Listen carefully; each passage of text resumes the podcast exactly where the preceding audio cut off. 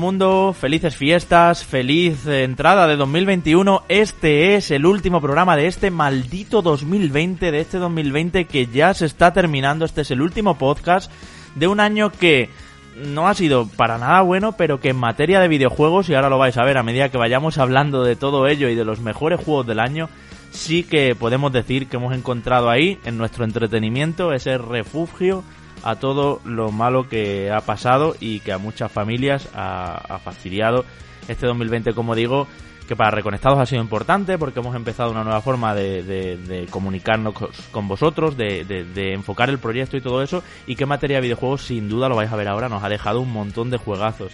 El mundo del videojuego al final es una vía de escape, muchas veces es entretenimiento, es un sitio libre de COVID, es un sitio libre de problemas por ser virtual y es un sitio al final también eh, que nos sirve a los que utilizamos eh, este entretenimiento pues eh, para encontrar otras historias distintas, a veces fantasías de lo que vivimos en el mundo real.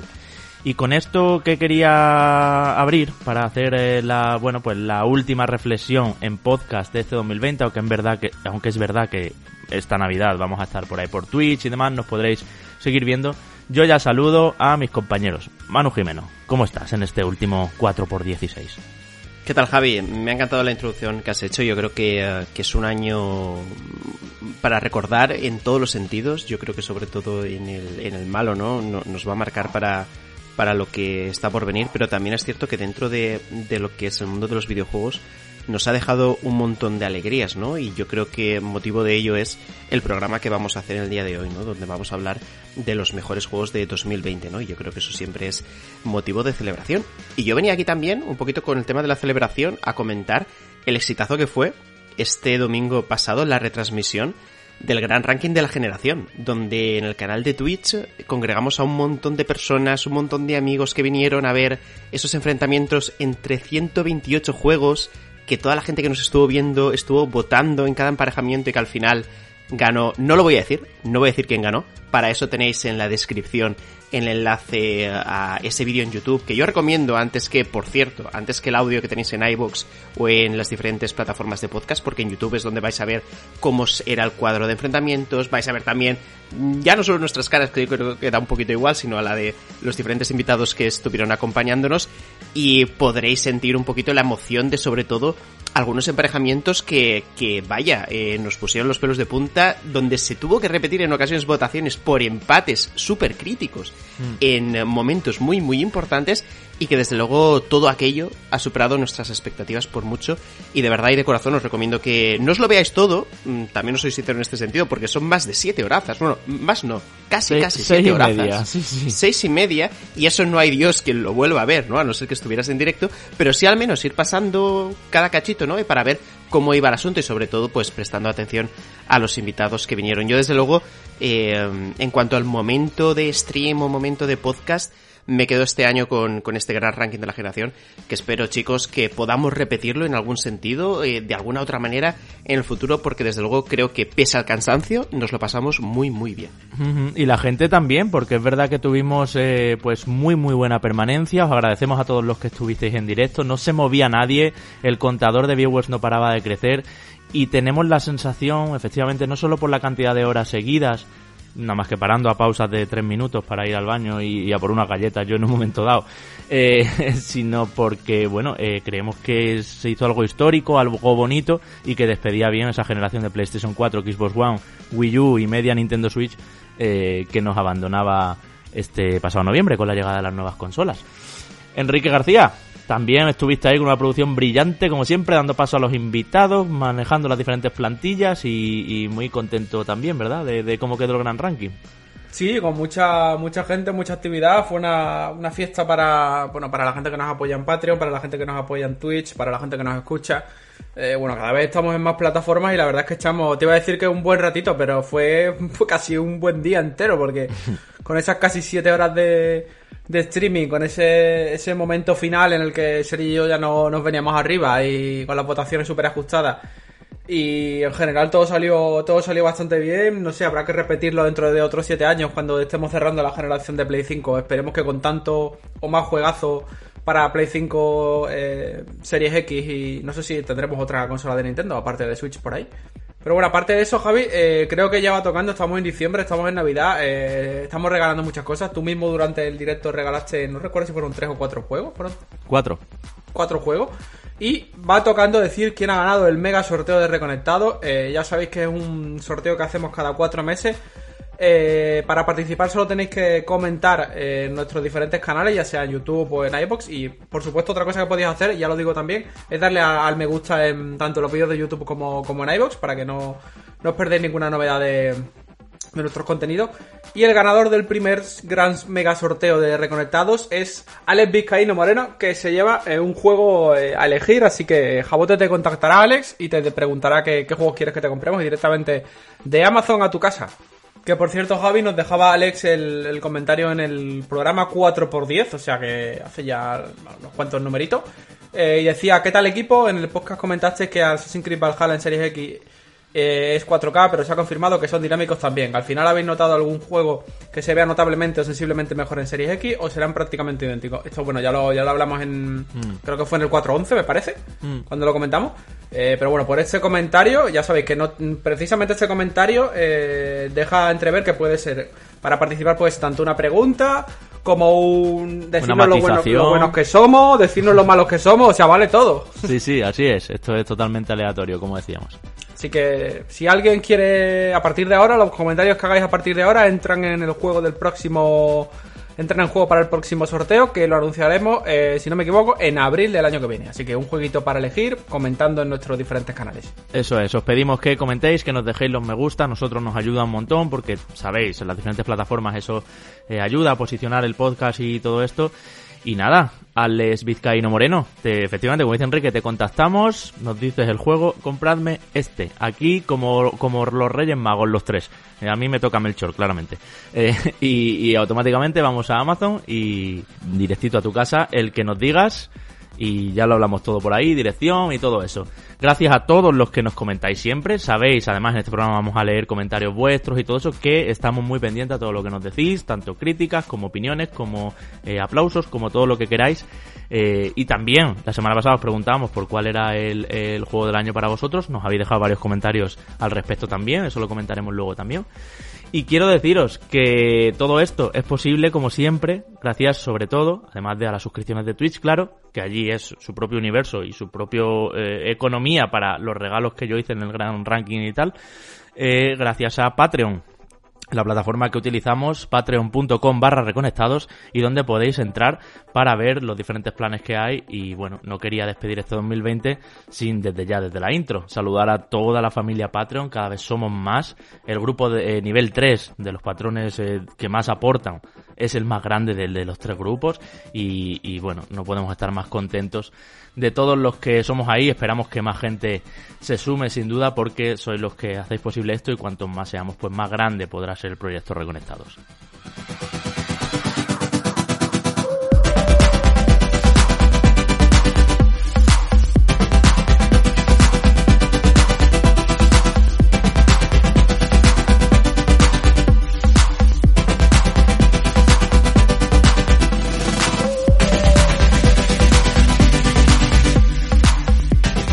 Ha llegado el momento. Es casi un ritual ya en, eh, en los que nos dedicamos a comunicar sobre videojuegos. Pues bueno, eh, hacer balance y con ello decidir una primera lista de los que han sido los mejores juegos del año. Aquí en Reconectados, pese a que el otro día fue esa gala norteamericana de Game Awards, ya sabéis, donde había unos favoritos, unos nominados, descontentos, categorías que no entendemos, categorías anticuadas y todo eso que tuvimos con el programa referente a The Game Awards, aquí en Reconectados le hemos dado nuestro puntito, nuestro toque. Hemos creado categorías como hemos considerado, hemos puesto eh, bastantes exponentes en cada una de la categoría para que nuestros Patreons de niveles 1, 2 y 3, es decir, todos, eh, voten los que consideran sus juegos del año en cada una de las categorías. Y además, eh, bueno, pues hemos lanzado un sorteito para todos los que participen ahí, que eso también es importante porque ya sabéis que en Patreon, aparte de los que comunicamos aquí, se hacen otros sorteos por otras cuestiones habitualmente. Y chicos, yo si os parece, mmm, vamos a contar con transparencia, que no habéis visto los resultados, solo yo, porque bueno, uno de los tres lo tenía que hacer, solo yo tengo los resultados, Manu y Enrique no han tenido acceso a, a ver cómo ha quedado la cosa en esa encuesta, entonces vamos a ir categoría a categoría, yo os preguntaré cuál es el vuestro en esa categoría concreta y luego diré cuáles han dicho nuestros patrones. Y luego ya por último diré cuál es el mío. Y de esa manera vamos cruzando un poco qué es lo que ha pasado. Os eh, prometo, oyentes, que hay categorías que iba a decir que nos hemos inventado, no, sino que nos gustan y que aquí lo hacemos así y que no están en The Game Awards. Por ejemplo, aquí hemos, voy adelantando algo, hemos diferenciado diseño artístico con mejores gráficos, lo que sería graficotes, apartado técnico puro y duro, porque no es lo mismo, no es lo mismo lo visual que te entra por el motor gráfico del juego y por los brilli brillis y por el ray tracing y por todo lo que sea, que el apartado artístico, que lo puede tener un juego pixelar. O también hemos hecho, pues, eh, en una misma categoría, por ejemplo, poner eh, todo lo que se refiere a la atmósfera sonora, ¿no? Así que también vais a ver categorías que quizá no esperabais.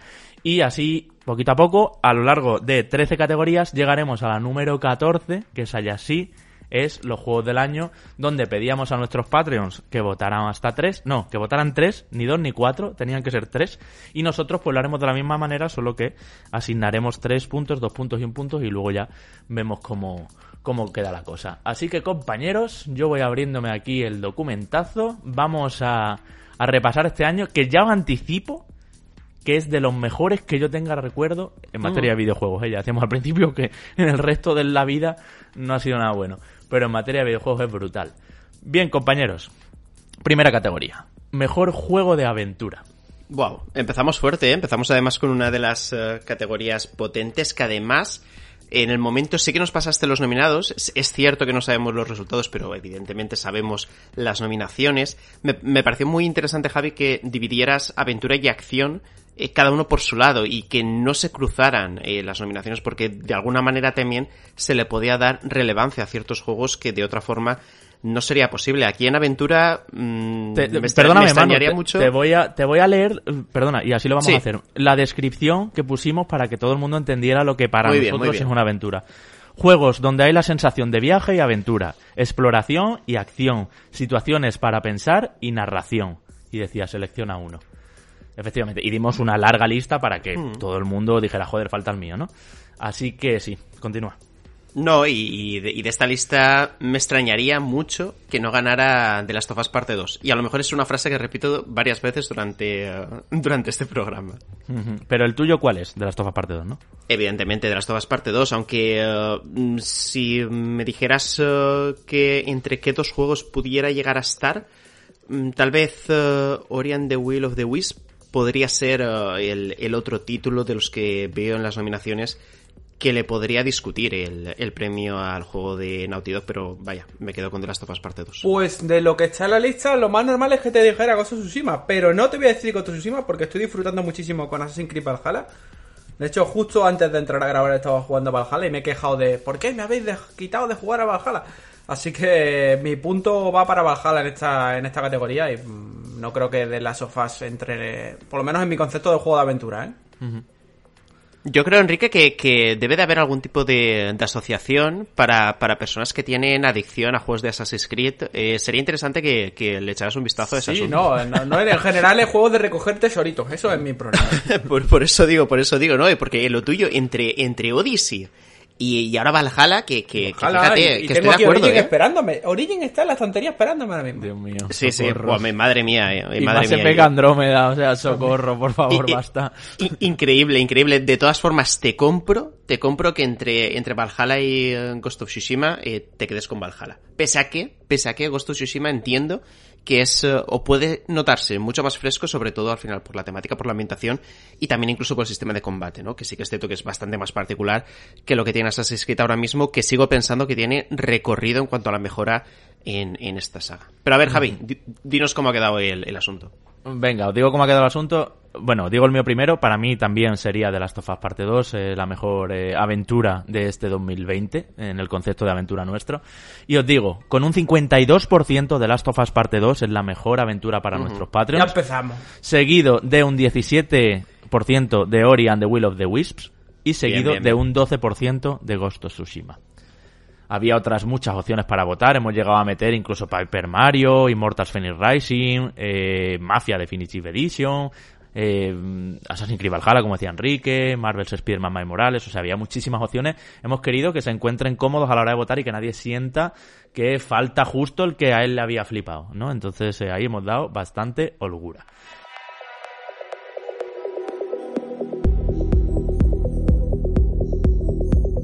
Seguimos. Segunda categoría, mejor juego indie. Bueno, aquí también me atrevo a aventurar que lo que va a pasar es que eh, uno de los mejores juegos del año, que es Hades, se lleve, se lleve eh, este, este galardón, porque dentro Sí. de los que está, entiendo que es el que más destaca, aunque ya sabéis que yo, por ejemplo, tengo predilección por Spiritfarer y también por eh, Ghost Runner, aunque seguramente no entrará muchas quinielas en cuanto, en cuanto a indies, pero sí que es cierto que Ghost Runner en cuanto a jugabilidad y, eh, y, eh, la sorpresa que supuso un juego rítmico de acción en primera persona es rítmico para mí, ¿no? Porque al final era cuestión de que entras en un nivel y era pim pam pum, tenías que hacer las cosas muy milimetradas para que te salieran bien, pues serían los juegos que, que más han destacado a mi modo de ver. Pero vaya, Hades eh, por encima de todo y seguramente además para mí mm, de los mejores juegos del año. A ver, en cuanto, en cuanto a los indies, y una cosa que quedó, y volviendo un poco al, al gran ranking de la generación, que quedó un poco, un poco patente, y es que el, el valor del juego indie tampoco es tan alto como nos creemos, porque la mayoría de los juegos indie terminaban cayendo en las primeras rondas. No es tan Aquí- popular, ¿no? Quiero decir, a la gente no, ya. Aquí te diría que de esta lista coincido con Manu, creo que el ganador de, bueno, de los patrones que han votado va a ser Hades. Eh, pero quizás le daría un botito de confianza, no como ganador, pero sí como quizás como runner-up o como destacado a Carrión, que no estaba mal. Incluso te diría a Fall Guys, porque Fall Guys eh, entramos en otro de los, de los juegos que cayeron en el gran ranking, eran los juegos catalogados como fenómeno, que también caían como mosca, pero creo que Fall Guys sí que se merece una mencioncita especial. En la descripción de mejor juego indie ponía mejor juego independiente, de desarrolladora sin gran publisher detrás, equipos pequeños, presupuestos medios, selecciona uno. ¿No? Y había pues ahí opciones como Kentucky Route Zero, eh, Spelunky 2, Mortal Shell, los que ha comentado Manu, Phasmophobia, Willbound, en fin. Y tengo que decir también, compañeros, que categoría a categoría eh, veo que, tened en cuenta que los patrones aquí votaban solo uno, en cada categoría, no podían votar dos. Entonces, eh, veo que lo- los quesitos, los gráficos de los porcentajes y todo eso, son bastante variopintos, como que no todo el mundo se va a lo loco a por un único. Eh, es verdad, mi, mi mejor indie este año, por cierto, yo diría que es Hades también. Es verdad que ha ganado Hades con un 68,8%, casi un 70%, seguido de Fall Guys y seguido de Kentucky Route Zero. ¿Vale? Esos son lo- los eh, tres. Fall Guys con un 15, Kentucky con un 6%. Em, pero que os digo que, que ha habido votos para Spelunky, ha habido votos para Mortal Shell, ha habido votos para Carrion, ha habido incluso un voto para Phasmophobia. O sea que eh, al final, y en el otro quesito igual, había votos para Immortal Phoenix Rising, tenía ahí sus 6 votos, Assassin's Creed Valhalla tenía 9 votos, o sea, e incluso Miles Morales. O sea que la gente al final pues agradece que hayamos puesto tanta Se reparte. tanta oferta, sí, sí, exacto, que, ¿no? que era una duda que teníamos, en plan, ¿les ponemos tres y que elijan entre uno o ponemos un chorrón? Pues creo que esto ha salido bien también, compañeros. Perdonadme, amigos oyentes, que está haciendo estas reflexiones aquí, como con Enrique, reflexiones internas, pero creo que os gustará oírlo también, porque es que ellos no están viendo los resultados y no saben exactamente cómo ha ido. Eso es, eso es. El siguiente quesito, que es mejor juego de rol, es quizá de los más multicolor eh, y donde Vaya. las cosas se han repartido un montón. Y os voy a leer la, la, la descripción que teníamos en mejor juego de rol, que es juego, juegos donde encarnas a un personaje y su progresión, tanto occidentales como venidos de Asia. Y había igual que seleccionar uno. Venga, Enrique, pues dime tu mejor juego de rol Pues de 2020. a- Aquí, mira, aquí por mm, prácticamente por haber jugado, eh, hace, hace un poco lo que he comentado. Esto vamos a hacer muchas referencias al Gun Ranking, pero bueno, en Roque decía, me quedo con este otro porque el otro no lo he jugado todavía. Entonces, eh, todavía no he tenido el gusto de darle a Yakuza Like a Dragon, un juego que le tengo muchas ganas y me lo quiero comprar en físico, de hecho, pero lo estoy reteniendo porque tengo un montón de cosas pendientes. Entonces te diría que eh, Final Fantasy VII Remake, porque, porque Persona 5 lo teníamos también en el, metido en este listado y creo que va a ser muy votado, pero a mí el hecho de que sea una revisión de una entrega del año anterior, eh, eh, no, me, no, lo considero juego 100% de, del año. Entonces Cyberpunk 2077 directamente va descartado. Y del resto de cosas, eh, Final Fantasy VII Remake sería, sería mi favorito. Pues eh, fíjate, Enrique, que, eh, que, en mi caso Final Fantasy VII Remake, y ya sabéis que todavía tengo ahí la cuenta pendiente de terminarlo del todo y, y, demás, pero ya sabéis que sí que le eché mis buenas 15-20 horas en aquel análisis que, que hicimos en, en, el mes de marzo, ¿verdad? En mes de marzo-abril, en pleno confinamiento. yo creo que de, de todo lo que tenemos, y sobre todo por, por tema de, preferencias personales, Demon Souls de calle. Demon Souls está nominado como mejor RPG del año, ya sabéis que sí, que es un remake, pero ha aparecido este año, y uh, yo creo que de forma indiscutible mm, para mí sería el, el, ganador, seguido seguramente de cerca de Final Fantasy VII Remake, también Persona 5 Royal, lo que pasa es que no es mi estilo de juego, aunque es otra cuenta pendiente que tengo con él, y hago la misma reflexión que Enrique acerca de Cyberpunk 2077, que uh, uh, yo qué sé, con todo, con todo el jaleo que hemos tenido en las últimas semanas, que por cierto no lo hemos comentado, pero después de que apareciera también nuestro podcast, donde yo creo que fuimos bastante justos a la hora de, valorar el título y también el contexto en el que ha salido, mm, vimos que el, ese mismo viernes, un día después de publicar el podcast PlayStation, había retirado el juego de la Store para que los usuarios de PlayStation 4 no pudieran comprar un juego que está roto en, en esas consolas y además estaba devolviendo el dinero a todas aquellas personas que eh, lo estaban pidiendo, ¿no? Sabemos que en PC hay mucha gente a la que sí que le va bien, hay otra tanta que no es tan así, aunque desde luego el rendimiento es mejor que en consolas, pero mmm, yo la verdad, bajo mi criterio, simplemente por los problemas que está habiendo en este lanzamiento y por, a mi modo de ver, la gran estafa que se ha producido en, en muchos sentidos en todo esto, eh, no va a entrar en, en, ninguna categoría, ¿no? Aunque pueda tener miembros para ello. En este caso, ya digo, mm, por resumir, me quedo con Demon's Souls. Mi juego de rol es eh, Final Fantasy VII Remake también. Quiero ya darle el primer eh, voto a este título porque me parece que sin ser el, remake soñado, porque es que también es imposible hacerlo soñado. Creo que ha salido muy muy bueno, es un juego que he platinado, es un juego que compartí con Enrique Mano, tú no estuviste en ese ajo a tiempo, pero como muy a gusto y estuvimos hablando mucho de él y me parece que es ideal, vamos, es que magia. Final Fantasy de Remake, quiero ya el episodio 2, a mí sí me gustó el final, yo estoy a muerte con eso. Te voy a decir que Cyberpunk 2077 ha quedado cuarto pero es verdad que hay gente que ha votado a Yakuza Like a Dragon, a Dragon Ball Z sí. Kakarot, a Genshin Impact, a, sí, a Wasteland sí, 3 incluso. Pero el primero, el juego que ha ganado es Final Fantasy VII Remake, con un 30% de los votos. Seguido de Persona, Royal, Persona 5 Royal con un 27%, ¿eh? muy cerquita. Uh -huh. Solo Cyberpunk, unos cuantos votos. Entiendo, eh, entiendo Javi, antes de que siga, perdona, que eh, la, también habrá tenido mucho voto de, mucho no voto de castigo. Sí, sí, sí, pero sí, claro, hay gente que llega a esta categoría y dice Cyberpunk ni de coña, o sea, lo que sea menos Cyberpunk, claro, por supuesto. Y Demon Souls es el que queda tercero, en este caso, o sea, no ha podido Demon mm. Souls con Persona y Final Fantasy, pero creo que también pasa que mucha gente no ha jugado a Demon Souls, efectivamente, claro. porque las Play 5 han sido limitadas, como sabemos, mm. por desgracia a todos, ¿no? Pero me gusta, ¿eh? Me gusta al final lo empatado que, que ha estado el asunto, sabemos que, mm. que nuestros patrones tienen predilección por, por Persona 5 y en este caso con la edición Royal, pues, uh, pues era, estaba cantado, ¿no? Que, que iba a ser de los favoritos. Y, uh, y yo ya lo he dicho, ¿no? Final Fantasy VII Remake uh, se entiende perfectamente, ¿no? Que, que haya ganado y que por supuesto esté en las quinielas de muchísimo, sobre todo porque incluso están las quinielas para juego del año. Por cierto, luego cuando lleguemos a Juego del Año también os leeré algunos comentarios de mucha gente que nos ha dejado ahí, contestaba la pregunta, los comentarios en Evox, eh, pues la pregunta de la semana pasada, ¿no? De, de cuál es vuestro Juego del Año.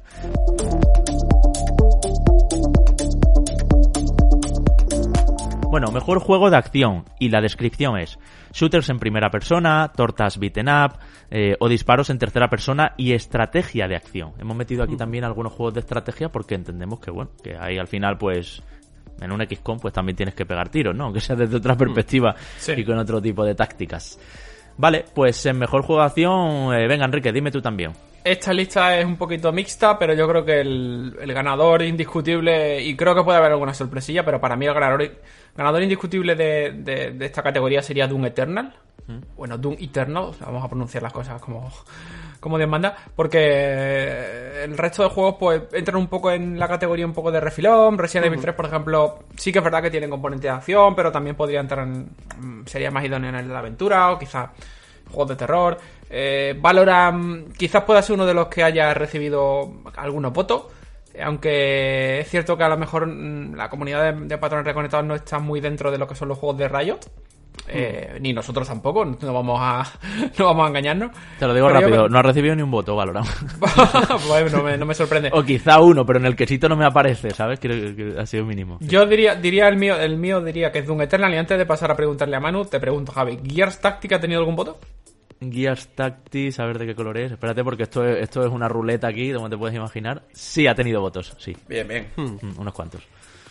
Pues, eh, pues fijaos, en, en mi caso estando nominado Half-Life eh, y evidentemente no lo he jugado, ya lo sabéis, eh, pero he escuchado a Javi eh, las bondades que ha hablado de- del título, a un montón de otros compañeros que también hablan igual. Yo creo que eh, estaría bien, ¿no? Que, que aquí en, eh, en los premios de, de Reconectados del año 2020, mm, pues Half-Life Alyx tuviera un poquito más de relevancia, ¿no? Que, que lo que tuvo en The Game Awards. Así que, en mi caso sí, sí que me decantaría, ya digo, insisto, eh, por, por lo que han dicho muchos compañeros que han tenido la suerte, ¿no? De, de poder acceder al hardware necesario para, para poder hacer correr esta experiencia. Mm, Pero después de Half-Life Alyx o en paralelo, yo estaría también con Enrique con el tema de, de Doom Eternal, ¿no? Convención especial, por, por cierto, a Streets of Rage 4, que ya hace tiempo que apareció. Yo creo que en su momento nos flipó a todos bastante. Pero, como siempre digo, ¿no? Cuando, cuando un título aparece a principios de año, luego al final del mismo, es más complicado que te acuerdes, ¿no? Por ejemplo, os digo, os, os digo más, si Hades hubiera aparecido en el mes de febrero, seguramente eh, no hubiera estado tan arriba en, Sí. en muchas quinielas como sí que ha estado, ¿no? Yo creo que a Streets of Rage 4 le ha pasado un, un poquito igual. ¿Y tú, Javi? ¿Con quién te hubieras quedado? Hombre, pues poco tengo que adivinar. Half-Life Alyx, sin duda, es mi juego de acción. Es mi juego, bueno, ya lo veréis luego, en otras categorías también, pero eh, me parece absolutamente revolucionario la forma en que te pone un arma en las manos, una herramienta en las manos y te deja perderte en un pasillo, porque al final el juego no tiene en ningún momento eh, la apertura de un mundo abierto, ni grandes escenarios para perderte, ni esas cosas.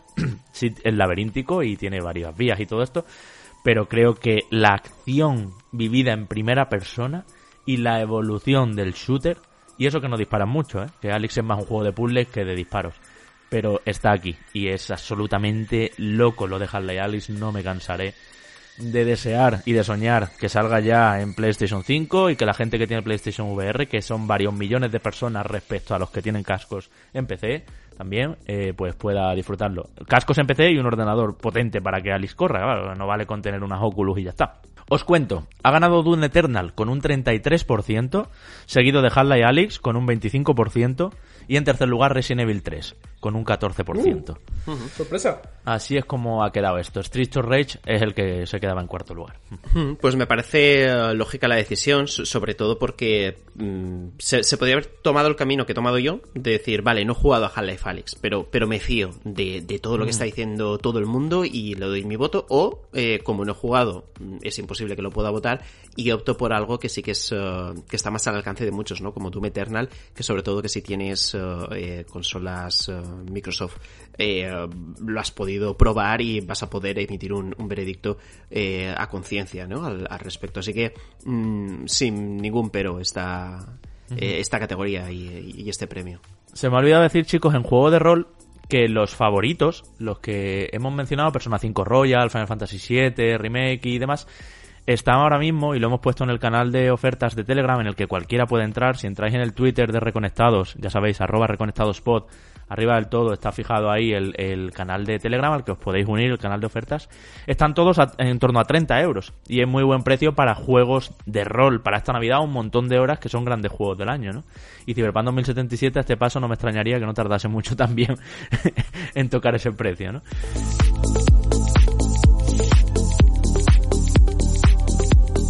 Siguiente categoría, y esta es nueva para mucha gente y esperemos que la entendáis. Mejor juego exclusivo.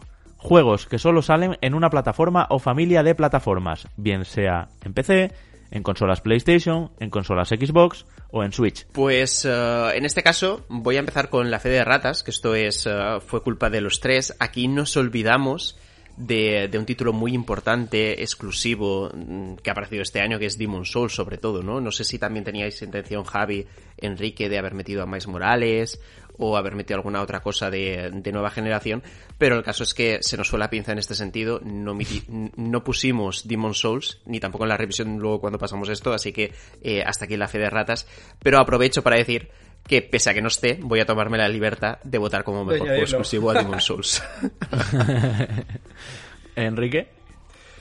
Yo personalmente, y esta va a ser la primera gran sorpresa del GOTI de Reconectados. Redoble de tambores. sorpresa de Enrique García, voy a seleccionar The Last of Us Parte 2 como mejor juego exclusivo. Boom.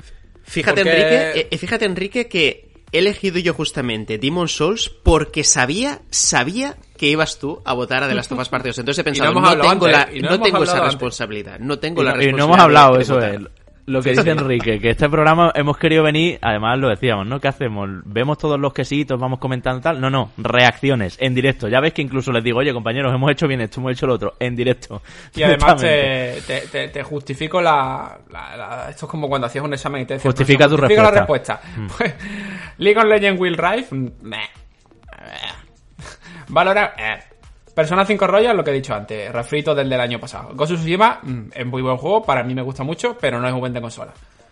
Alex es muy caro. Final Fantasy VII Remake mm, no la he podido jugar. A ver, no justifiques con descartes. Dime por qué has votado de Last of Us y ya está. He votado de Last of Us porque de toda la lista es el que mejores valores de producción y en el que me pueda, el que me obliga a, mí a comprarme una consola. mejor juego exclusivo es el que te obliga a comprarte una consola.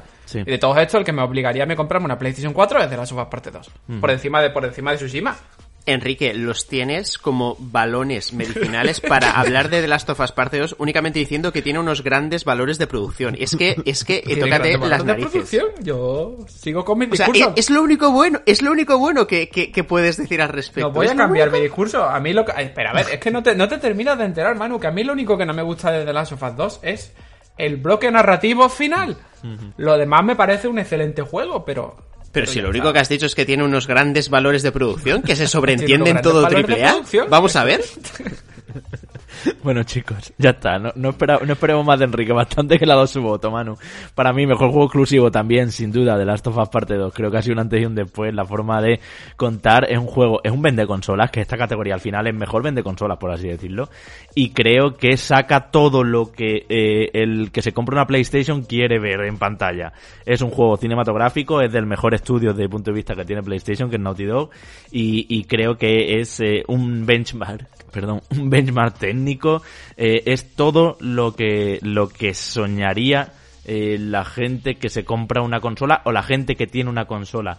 Es un juego que no ha gustado por algunas decisiones a un número menor de personas, yo creo, lo que pasa que muy ruidosas, de lo que a veces nos da la sensación, porque nada menos que el 55% de nuestros Patreons han votado The Last of Us Parte 2 Hemos visto que arrasó en los Game Awards. Hemos visto que en el ranking ha estado, mm, bueno, muy arriba. Lo vamos a dejar así, no vamos a hacer spoiler.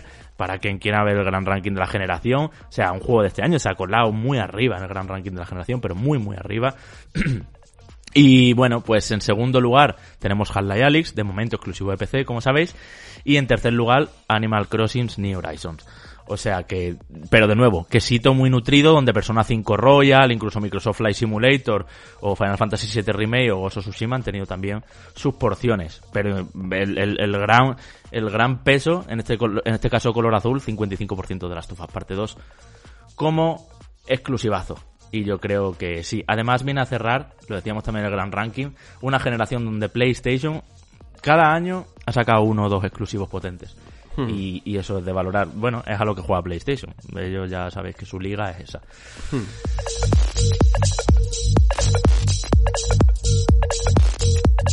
Siguiente categoría, mejor narrativa e historia. Ojo, que hemos juntado las dos cosas, ¿eh? Ya sabemos que no es lo mismo y que muchas veces un juego tiene muy buena narrativa, pero la historia es una mierda y viceversa. Bueno, pues aquí queremos el mejor juego a destacar por su forma de contar, pero también por su guion, sus temas, sus personajes y su planteamiento argumental.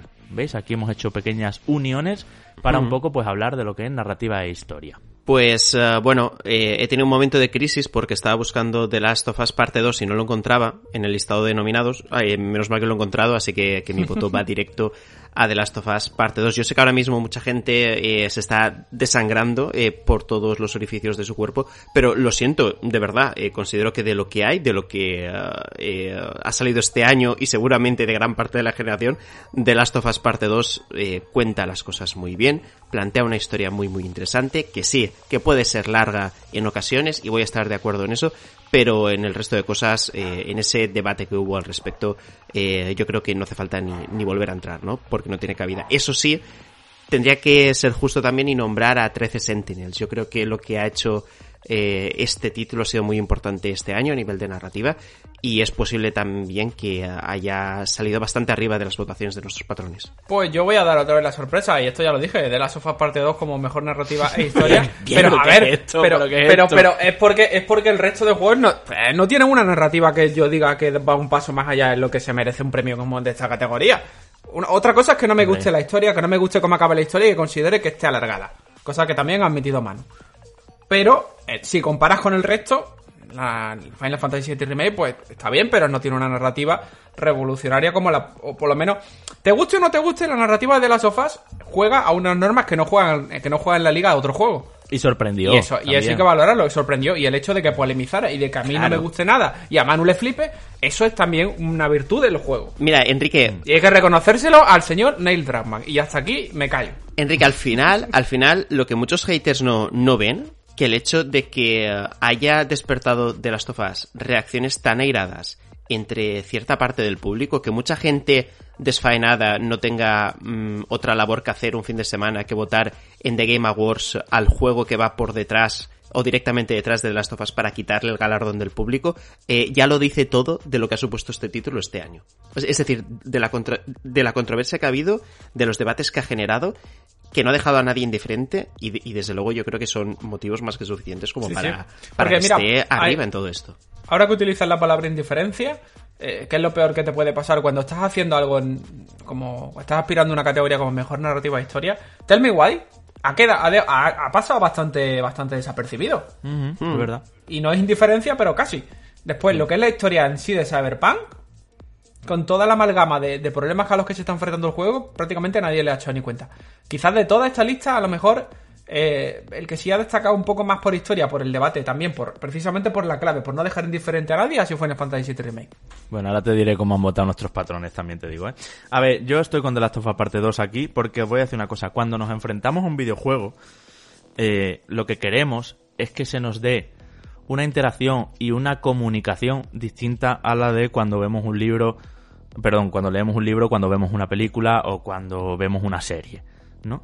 Y The Last of Us Parte 2 consigue por primera vez a nivel narrativo, a nivel argumental y al nivel de sensaciones a ti que estás escuchando, viendo y viviendo e interactuando con la historia, consigue incomodar consigue incomodar por varios puntos. Ah, los que lo habéis jugado, que sois muchos, sabéis que hay varias, situaciones donde no le quieres dar al botón, pero le tienes que dar. Y te obliga a darle. Y esto pasa en, en, determinados momentos del juego. No solo eso, sino que la historia, el lore del mundo, y odio esta palabra, pero el contexto del mundo de The Last of Us es un contexto donde cualquiera puede morir porque es un mundo súper hostil, un mundo en absoluto apocalipsis y donde cualquiera puede morir también puede morir ese personaje que muere muy pronto y que a tanta gente ha enfadado.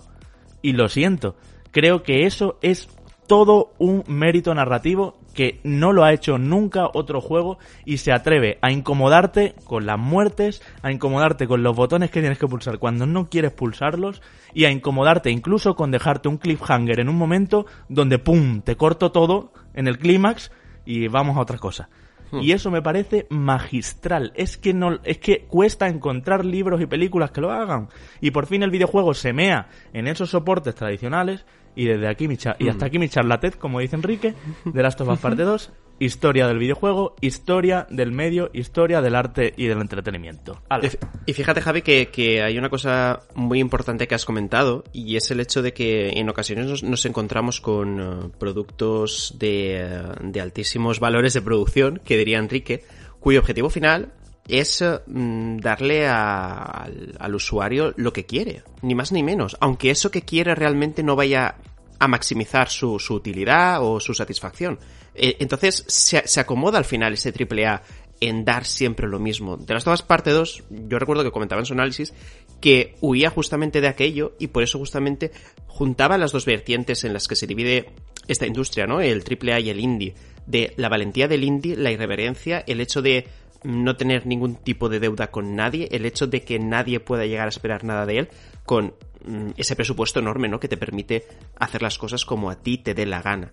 Y justamente por eso eh, mm, respaldo a tope la argumentación que acabas de hacer y por eso de las Tofas Part 2 tiene la importancia que tiene este año en este sentido. Y eh, es un poco como ir al dentista. Es un dolor el que tienes en el juego y un incomodidad, pero que sabes que en verdad es bueno para ti. Sí, sí, sí. la verdad es que parte 2 es un poco este rollo, ¿no? Y bueno, en fin, hay quien lo ha entendido, hay quien no lo ha entendido y ya está. Y, y, es respetable también a quien no le haya gustado todo esto y diga, paso. Quiero mi final que yo me esperaba, quiero mis personajes que yo me esperaba y quiero que no me toquen las cosas que no me pueden tocar. Pero bueno. Señor de, señores de, Sony, por favor, cojan la, la, cita célebre de Javier Andrés, de, de Last of Us parte 2 es como ir al dentista. Es como arreglarse los dientes. Pónganle en la caja del remaster de Play 5. no, por Dios. que lo arreglen gratis y que se dejen de remaster pagado. Y nuestros patrones han votado 62% de Last of Us Parte 2, 12% Cyberpunk 2077 queda en segundo lugar en narrativa e historia, 10% 13 Sentinels o 13 Sentinels, efectivamente, estas 13 historias contadas. Y así es como queda ese quesito que de nuevo está muy competido también, ¿eh? porque ahí hay por ahí Spiritfarer, hay Persona 5 Royal, por supuesto, hay Hades, hay un poquito de todo.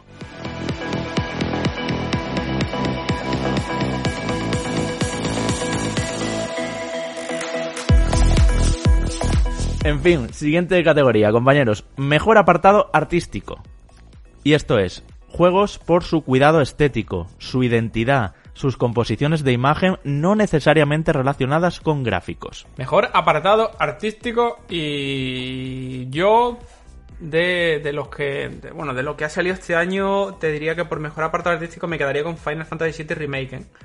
¿eh? Así así con Ghost Tsushima que también tiene un apartado artístico tiene unas estampas unas postales brutales en esa en esa Japón en esa isla de, de Tsushima eh, Doom Eternal sí que es verdad que también tiene un arte muy potente pero eh, no creo que no está no es comparable con el trabajo que se ha hecho a todos los niveles no solo de, lo que es diseño artístico de hardware y demás como Final Fantasy VII Remake sino también diseño de escenario cómo se han plasmado las estampas del juego original en, eh, adaptadas a la tecnología actual yo creo que que lo ha hecho lo ha hecho muy bien pues fíjate, Enrique, que me parece, bueno, Enrique y Javi, me parece que esta categoría es de las eh, más complicadas, ¿eh? Por las que decantarse porque cualquiera de los títulos que están nominados podrían llevarse el premio perfectamente.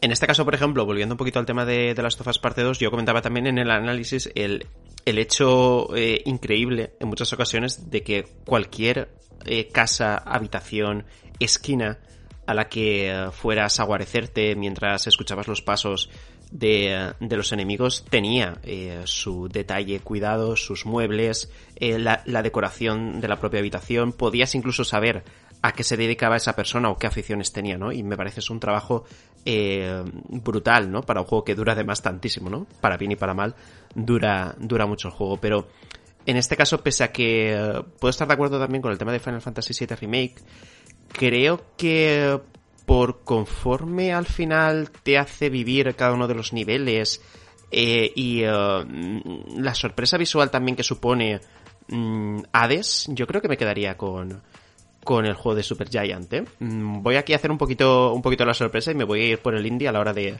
de destacar el apartado artístico, pero creo que se lo puede merecer, aunque también os digo que mm, esto es preferencia personal.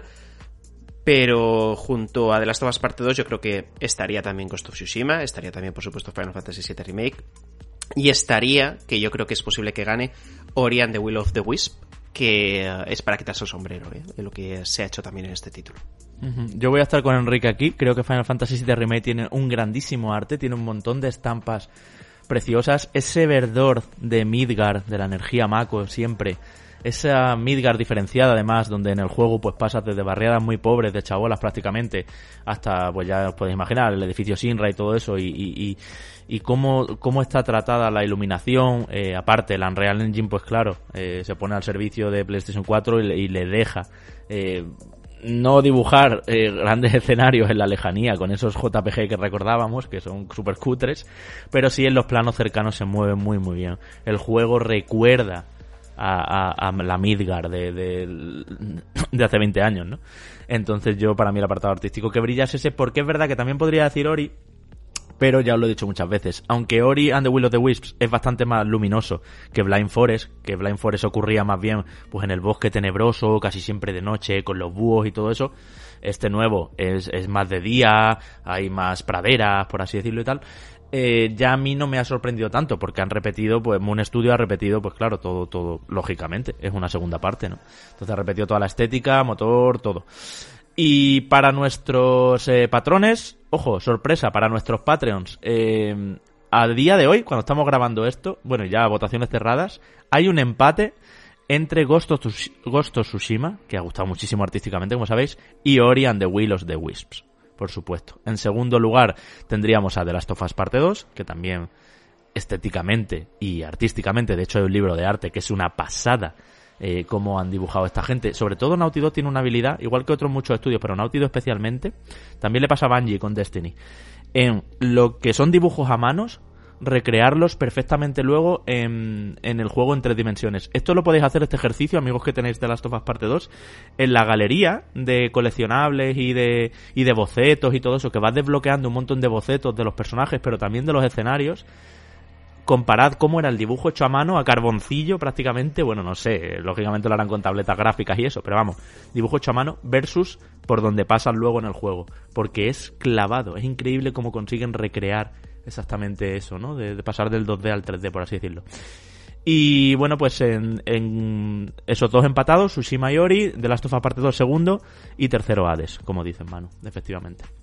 De nuevo, quesito muy competido porque Final Fantasy uh Remake también ha tenido su porción y Doom Eternal incluso también ha tenido su porción, ¿no? Que Doom está encontrando al final pues también una, una identidad bastante marcada, ¿no? Con ese refuerzo de los rojos, de los fuegos y de, y de todo eso. O sea que creo que... Y de software y Bethesda lo están haciendo también. Ahí, sobre todo dándole identidad a un juego que la necesita, ¿eh? Porque es verdad que Doom 3, por ejemplo, se movía un poco por, por un rollo más espacial, ¿no? Por así decirlo.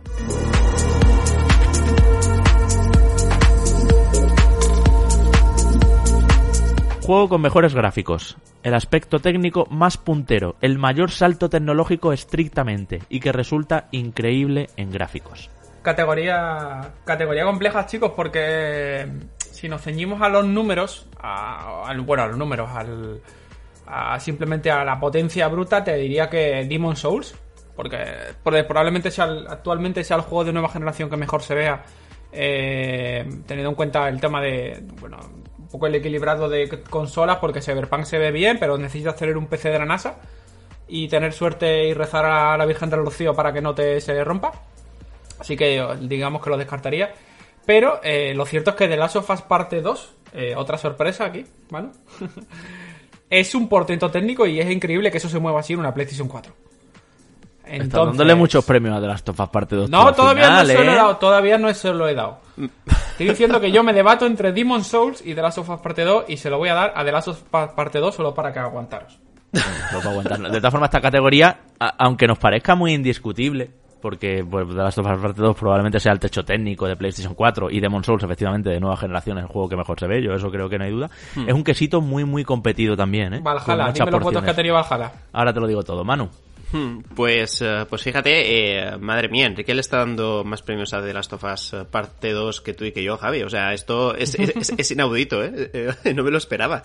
El caso es que mm, es, eh, es muy difícil, ¿no? El, decantarse por algo porque yo creo que muchos de estos títulos tienen eh, mérito en su campo. Half-Life Alex perfectamente también podría, podría llevarse este premio, incluso NBA 2K21. Yo creo que lo que se ve en consolas de nueva generación es increíble, ¿no? Con, con el juego de, eh, de baloncesto de, de 2K.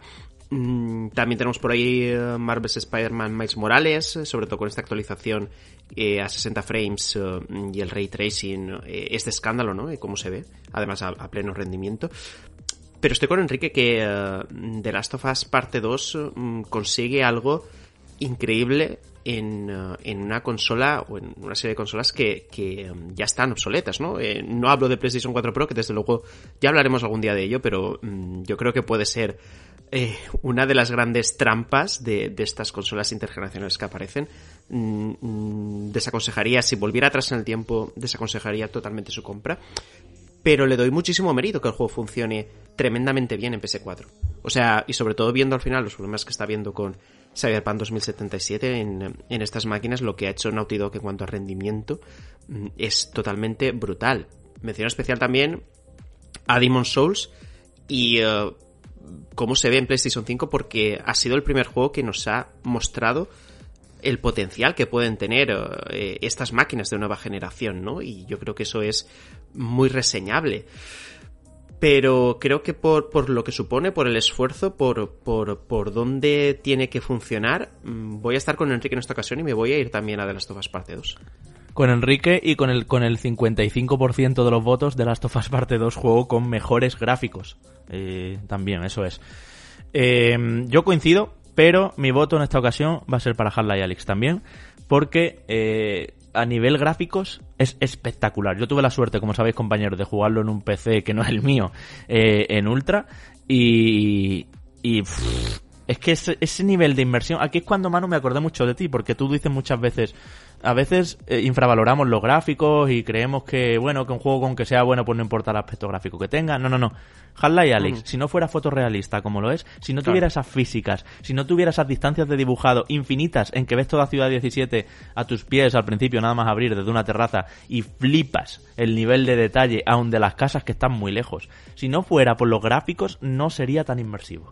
Este juego no puede ser super hot. ¿Sabes lo que te digo? por, poner un ejemplo. O Beat Saber, que son juegos de gráficos muy sencillos. Tiene que tener graficotes. Y Half-Life Alyx los tiene. Entonces yo ahí me voy a quedar con Half-Life Alyx, pero mm, muy cerquita diría de Last of Us Parte 2 también. Ya te digo, para nuestros Patreons, 55% de Last of Us Parte 2, 13% Cyberpunk, 9% Microsoft Flight Simulator. Juego que también, ojo, ojo a, la recreación fotorrealista de, de, que se te va la cabeza pero quesito competido, ¿eh? como decía, ha habido votos para Demons, solo un 5%, ha habido votos para Marvel Spider-Man Miles Morales, que es el ejemplo del ray tracing, un 8% en ese caso, más que Demons incluso, fíjate. Y bueno, ha habido votos para Assassin's Creed Valhalla, que preguntaban Rico, un 2% de los votos. En fin, ha estado competidito, ¿eh? ¿eh? Hasta Final Fantasy VII Remake también tiene ahí su, su representación.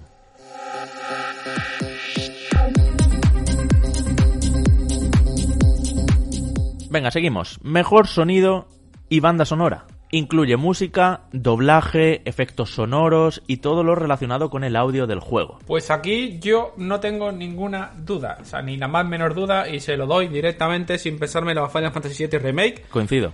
Porque la banda sonora es brutal como han re... ¿Cómo sale la palabra en inglés? ¿Recompuesto? Rehecho, sí, bueno, revisionado. Sí. Revisionado la, la, banda sonora del juego original, cómo le han metido eh, pieza. Está por ahí también metido el compositor de Final Fantasy eh, 13. Hmm. Que tiene una buena banda sonora, a pesar de que no sea santo de mi devoción, pero la banda sonora sí que está bastante chula. Se nota más en el tramo final en el que ya pasan cosas que no nos esperamos que pasen. Hmm. Y, pero incluso a nivel de doblaje, el doblaje original, eh, la versión original en inglés, porque el no está doblado al castellano, me parece de los mejores doblajes que se han hecho este año, pero además con, con diferencia. O sea, está a un nivel altísimo. Pues uh, fíjate, Enrique, que con la misma rotundidad con la que has ensalzado a Final Fantasy VII Remake, voy a hacer yo lo propio con The Last of Us Parte 2, porque al final esta categoría, y leo la descripción, pone incluye música, doblaje, efectos sonoros y todo lo relacionado con el audio del juego, así que ateniendo justamente a lo que nos puso Javi ahí, yo creo que The Last of Us Parte 2 es el que más nota te saca en cada uno de los diferentes aspectos, pero tanto es así que Javi ya lo comentó en alguna ocasión. Ha habido mm, gente con problemas de visión bastante graves que ha podido pasarse el juego eh, simplemente guiándose, ¿no? Por los diferentes efectos, por el sonido del mismo, ¿no? Y si ya nos paramos a hablar del doblaje, que excepto el tema de Manny es eh, bastante bueno, yo creo que es indiscutible la victoria aquí de The Last of Us Parte 2. Yo aquí te voy a decir, eh, doblaje bien de The Last of Us Parte 2, sobre todo la versión original, es descomunal.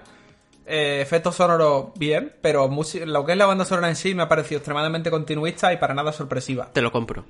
Estoy de acuerdo. Y de Entonces, hecho con menos ah. carisma. A mí al principio me gustó, yo creo que en el review, de hecho algún, algún patrón creo que me lo señalaba, dijiste que la banda sonora era la hostia. Sí, es la hostia. A ver, Gustavo Santaolalla, todo lo que salga de esos deditos en esa guitarra o en ese banjo, estoy dentro. No hay ningún problema. Pero sí que con el tiempo, si yo pienso en The Last of Us como saga, a mí se me viene el tarareo de la canción de 2013. Del Quizá primero, necesite sí. más años, porque esta es más sencilla. También es verdad que esta tiene unos cuantos secretos, y todos sabéis a lo que me refiero, con Eli tocando la guitarra en determinado sitio, que se te ponen los pelos como escarpias y no hay cosa igual. Y luego la canción principal del juego también, la vimos en The Game Awards, interpretada por no me acuerdo quién. Eh, joder, eh, es, es impresionante. Y, y sí, pero el trabajo de Santalaya para mí al final se queda un poquitín por debajo Hmm. del, del primero. Pero, eh, chicos, eh, estoy de acuerdo, ¿eh? O sea, totalmente. Yo creo Esto que es Gustavo música, pero es que hay muchos más Santaolalla factores, eso. Brilla, brilla más bien poco, ¿eh? En comparación al primero, pero nos da uno de los mejores momentos musicales del año, ¿eh? Mm, Con el sí, sí, Take On Me, he tocado por, por Ellie, o incluso el Future Days de, de Pearl Jam. ¡Wow! Es que eh, son momentos donde la música sí que tiene toda la atención de la persona que está jugando en ese momento y sobre todo te hace sentir cosas muy muy heavies y Mm. yo, yo creo que es compatible decir esto con también daros la razón con que el trabajo de, eh, de remasterización por decirlo de alguna forma de la banda sonora Uy, que va, remasterización, madre mía, Manu. Es una reinterpretación, Reinterpretación. pero que le ha dado la vuelta a los pentagramas y sigue sonando a Final Fantasy VII. de Nobuo Uematsu es, es importante, pero no, pero no deja de ser la misma que escuchamos ya hace un montón de tiempo y muy, muy conocida. Entonces, en este caso, no sé, yo, yo ya digo que por, sobre todo, los otros temas que estamos hablando, tema de efectos y tema de doblaje, eh, esa conjunción de las tres, me quedaría con, con el Hombre, Dog.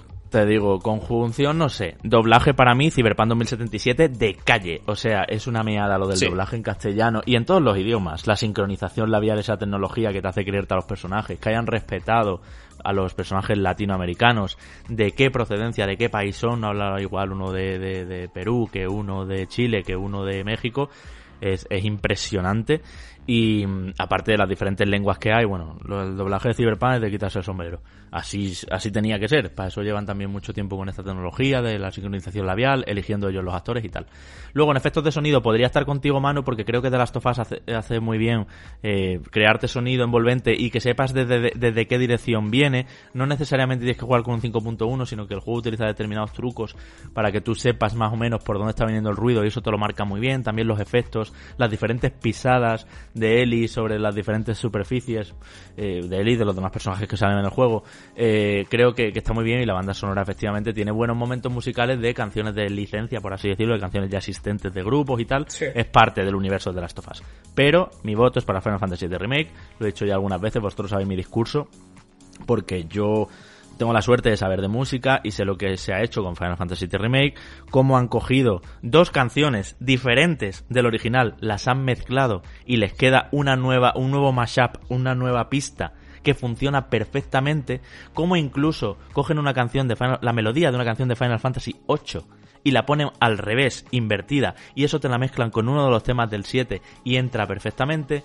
Y aparte, como dice Enrique, incluso las creaciones del compositor de Final Fantasy XIII, que se disparan sobre todo los compases finales, efectivamente, creo que tienen identidad. Es la música que sale en los créditos también, es una canción de propio creada para este juego, y creo que tiene mucha fuerza sin hablar ya de lo que hizo Uematsu en su día y cómo aquí se reorquesta, incluso se le da un estilo dubstep a algunas canciones, se le da un estilo, eh, se utilizan géneros urbanos nuevos eh, reinterpretando las melodías clásicas. Pero es que, sobre todo para mí, la, la grandeza de Final Fantasy VII en su banda sonora, también en sus efectos sonoros, creo que los combates son también un- una, bueno, una delicia para los oídos en sentido de cómo chocan las espadas, cómo son las magias, cómo eh, a mí me absorbió, lo jugué con auriculares Final Fantasy de Remake, lo jugué bastante de seguido también para traeros aquí el análisis y todo eso. Y sí, The Last of Us parte 2 puede estar muy bien, pero mi sonido es para Final Fantasy VII Remake. Los patrones han dicho con un 33% Final Fantasy VII Remake, con un 16% de Last of Us parte 2 y con un 13% Cyberpunk 2077. Ojo, cuidado a cómo juegas con la ventaja que has, has soltado aquí una turra argumentando la banda sonora porque sabías el ganador. y ahí ha Ah, reforzado no, no, la argumentación. Mira, pues te juro, te juro, mano, que, que yo aquí veo, yo aquí veo un 33% con verde, ¿vale? Y no, y no, y no veo a qué, si no me voy para el lado, no veo a qué color Ya, ya, corresponde el verde. No, no, te lo juro. No sabía lo de Final Fantasy VII. Y me alegro de que lo hayan votado después de mi turra. o sea, antes de mi turra y a, y a partir de mi turra leeros el resultado y que haya sido Final Fantasy. No lo sabía, no lo sabía. Sé que ha quedado como en plan, estás ahí por eso. No, no, para nada. Ya os digo que yo lo que veo es el quesito. Y luego tengo que irme a la leyenda a ver a qué corresponde cada color y cada porcentaje.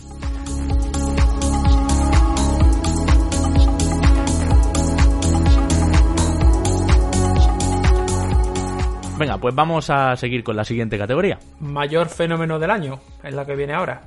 Aquí lo teníamos puesto, Javi, como videojuegos que han sacudido la industria, han dado mucho que hablar y han sido muy vistos y jugados.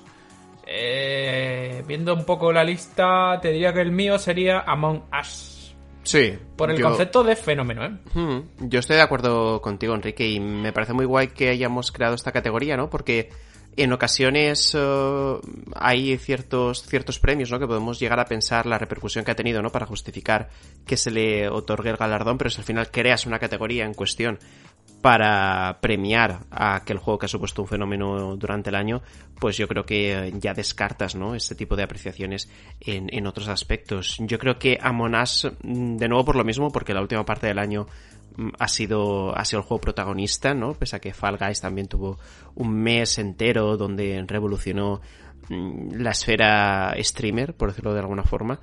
Mm, ha sido el título donde hemos podido ver jugar, eh, yo que sé, al Kun Agüero contra Neymar, eh, mientras Ibai estaba ahí haciendo de maestro de ceremonias, ¿no? Cosas increíbles en la esfera del videojuego que eh, hace años hubiera sido impensable. Un Among anuncio de la comunidad valenciana, mano. un, eh, un anuncio, un anuncio de, de la Generalitat eh, Valenciana, eso es, ha aparecido durante, durante estos días, donde usaban a Monás para denunciar el tema de las fake news, ¿no? Y que la gente fuera consciente. Es súper chulo además, por cierto, si, si podéis buscarlo porque, porque está bastante bien hecho, que normalmente eh, en estas cosas es un poco el meme del señor Bars, ¿no? De haciéndose el colega con la gente joven, pero está muy bien llevado, ¿no? Que no da vergüenza ajena, cosa que ya es suficiente. Pero sí, vaya, no me enrollo más. De los que hay ahí, yo creo que Among eh, po- podríamos decir que Animal Crossing New Horizons, con todo el tema de la pandemia y que para mucha gente fue eh, ese eh, catalizador de la tranquilidad, ¿no? O de mantener un poquito la calma, mm, tuvo su relevancia. Pero vaya, me quedo con, con y el fenómeno en Twitch.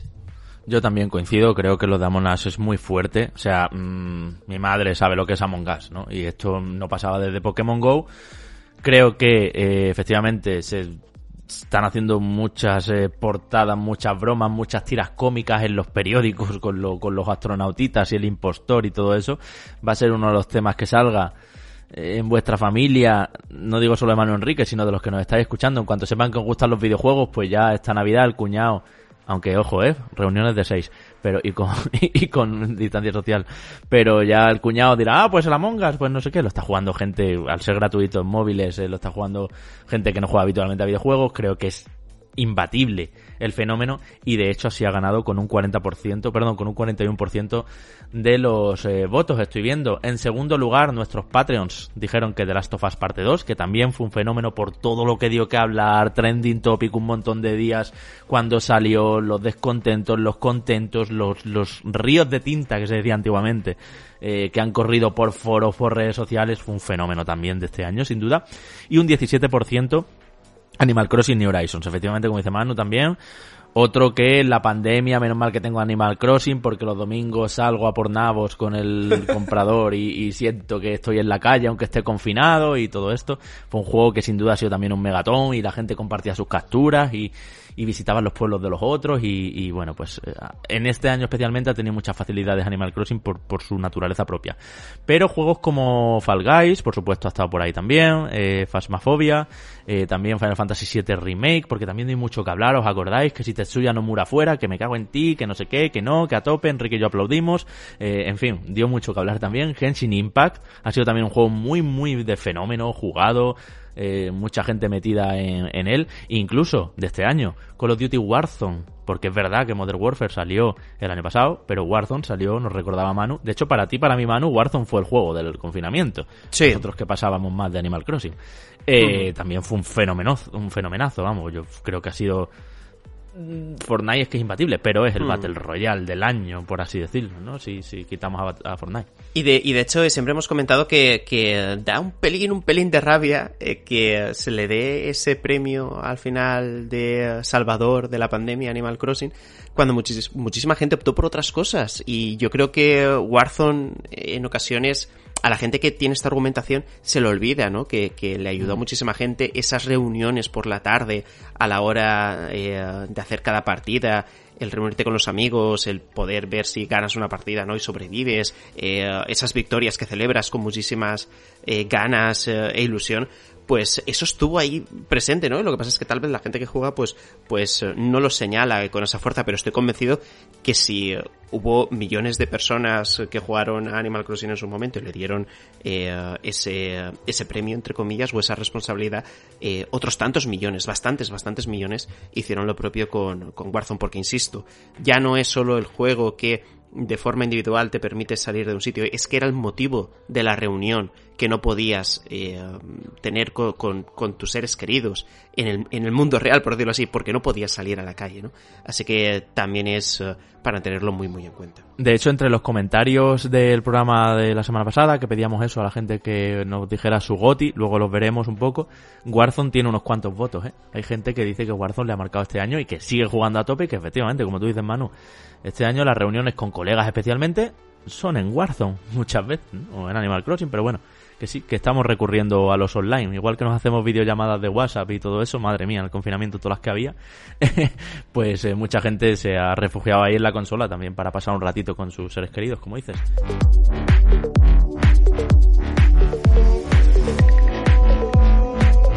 Mejor multijugador, online u offline, competitivo o cooperativo, el juego más destacado por su modo para jugar con otros.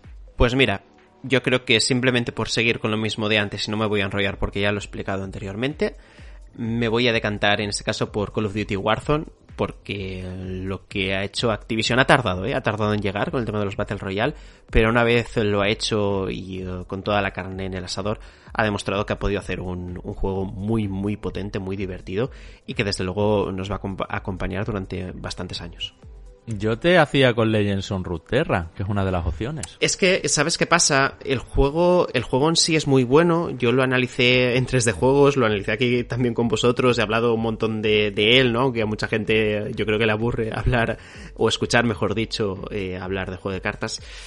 Pero Riot mmm, no ha apoyado lo suficientemente el título. Yo creo que no ha hecho sinergias suficientes con el propio League of Legends, ¿no? Para que la gente pudiera llegar a, a sentirse atraída por la propuesta, cuando es súper profunda y uh, donde la estrategia del jugador prima por delante de la aleatoriedad, que yo creo que ese era uno de los problemas de Hearthstone principalmente, aparte de, de esas expansiones carísimas que tenías cada 3-4 meses, eh, si desde si desde el propio publisher no se intenta promocionar más, no se habla con streamers para que a ver qué tipo de acuerdo podemos llevar a cabo para que lo streames a tope y tu comunidad que antes jugaba Hearthstone ahora tal vez le puede llamar la atención esto o incluso insisto eh, los típicos premios de si entras a jugar X partidas en uh, en Legends of Frontera eh, te vamos a dar eh, no sé cuántas cosas en League of Legends, ¿no? Sin, sin, sin, ese tipo de acciones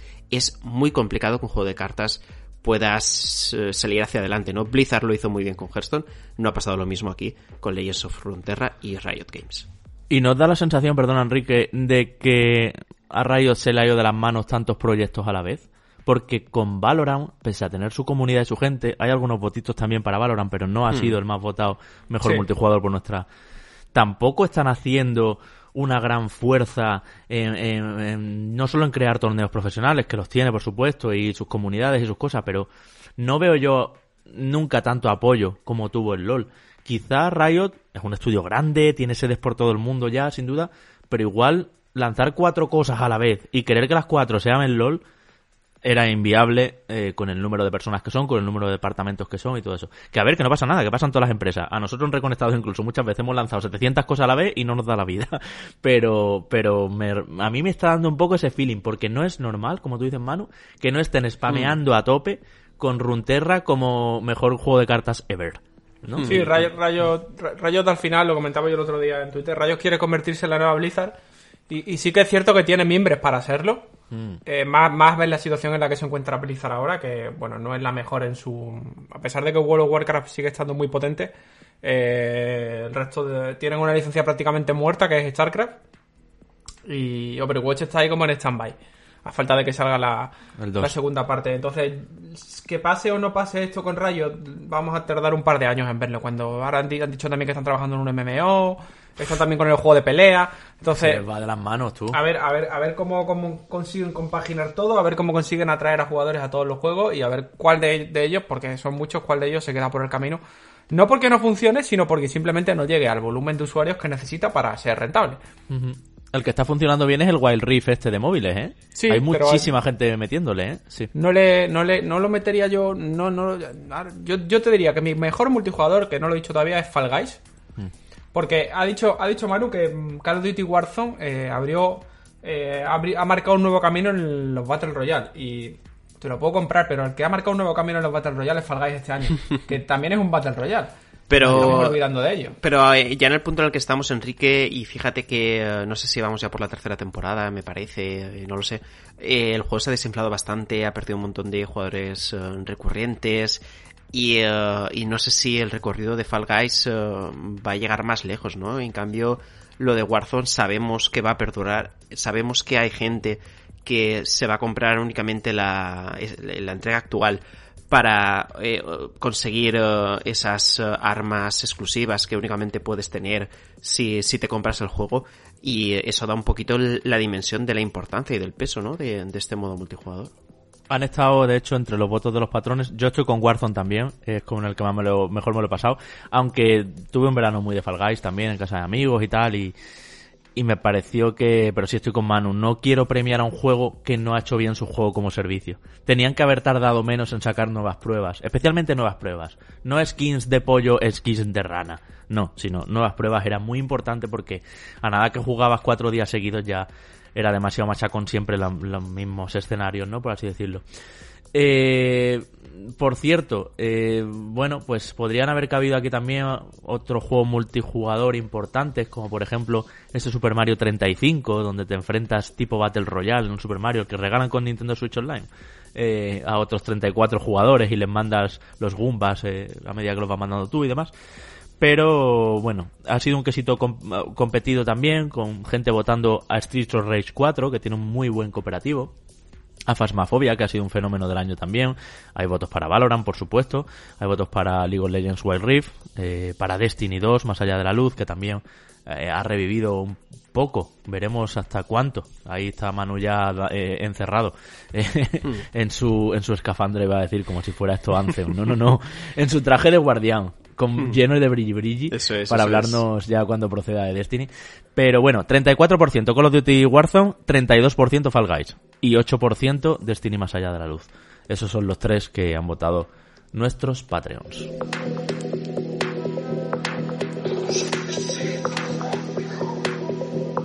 Y ahora lo siguiente con lo que nos enfrentamos, y estamos ya encarando la recta final, es mejor juego para todos los públicos, que definimos como juego para toda la familia, también para niños, sin violencia, ni lenguaje malsonante, ni sexo explícito, ni, ni cosas feas, sino juego para el niño y para la niña, como se diría en versión española. Y de aquí lo que tenemos eh, es una lista bastante amigable. Eh, no sé cómo habrá quedado la cosa, Javi, pero yo eh, te voy a decir que Fall sería el, título porque es cierto que estéticamente es un juego para niños, pero también puede hacer que se separen muchas familias.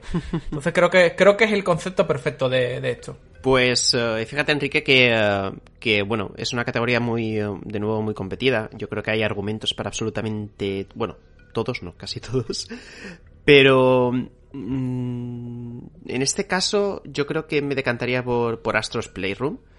Porque ha sido una sorpresa increíble, pese a ser, eh, bueno, me voy a resistir a decir que es una demo, que, está muy manido el asunto, digamos que pese a ser un juego corto que trataba de eh, demostrar las posibilidades del DualSense, fue una sorpresa increíble, sobre todo por, eh, primero porque no sabíamos que era el DualSense hasta que no lo tuvimos entre manos y segundo porque no podíamos imaginar la calidad de un juego que tenía unas aspiraciones o al menos eso imaginábamos eh, muy, muy conservadoras y nada más lejos de la realidad. El chorreo de nostalgia que te plantea Astros Playroom es brutal y incluso en el propio eh, chat de patrones al final ha provocado un pique sano a la hora de batir los propios tiempos, ¿no? De, de, una parte muy concreta del juego que ni tan siquiera luego tiene recompensas más allá de la satisfacción de quedar uno por encima del otro, ¿no?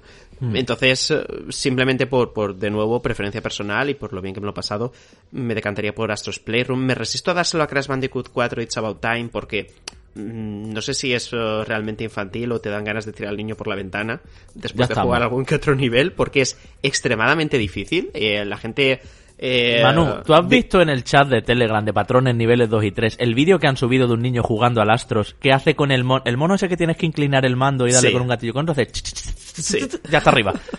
Ese niño juega mejor que tú, pero 100 veces. A ese niño le puedes dar el Demon Souls que se lo pasan dos vidas. que va, que va, exagerado. No, no, pero en serio, en serio. Y, Crash Bandicoot 4 es perfectamente posible, no para un niño de 3 años, pobrecito, que todavía no tiene capacidades motoras, pero sí para un niño de 7 te barre en Crash Bandicoot 4. Bueno, puede ser, puede ser, pero, pero, no quita para que completarlo al 100%, incluso a ese niño super hábil que tú estás imaginando ahora mismo, le, le, le cueste sangre, sudor y lágrimas, que seguramente pero no, por sea. Eso deja de ser que, menos para niños. Que, no, no, no, no, no, que, que, que, no digo yo eso, sí, sí, me refiero que al final te genera también una frustración muy, muy grande, junto también con la satisfacción si te lo terminas pasando, ¿no? Pero vaya, creo yo, ¿eh? A nivel de, de compartir momentos, aunque sea un juego para un solo jugador, pero el poder enseñarlo a tus seres queridos, sobre todo que a lo mejor han, tenido también vivencias, ¿no? Con, con PlayStation y, y, digas, wow, fíjate esta consola, o, fíjate este periférico, o aquel juego que, uh, que en algún momento llegaste a probar, ¿no? Eh, todo ese chorreo de nostalgia y de guiños mmm, me parece tan sorprendente y tan inesperado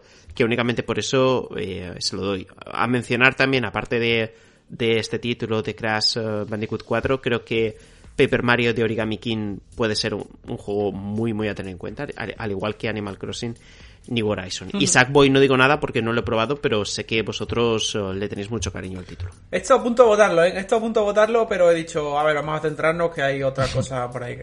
No te preocupes, Enrique, que lo voto yo. Eh, el mío es Sackboy, una aventura que lo cierto, grande. Que por cierto, Javi ya tiene multijugador online, así que cuando quieras le damos. Eso es, te lo tenemos ahí pendiente, que yo sé que, bueno, tú tienes tu, a tu hermana de compañera de viaje, pero si me hacéis un huequito nos metemos los tres, ¿vale? No hay problema. Sí, además se puede.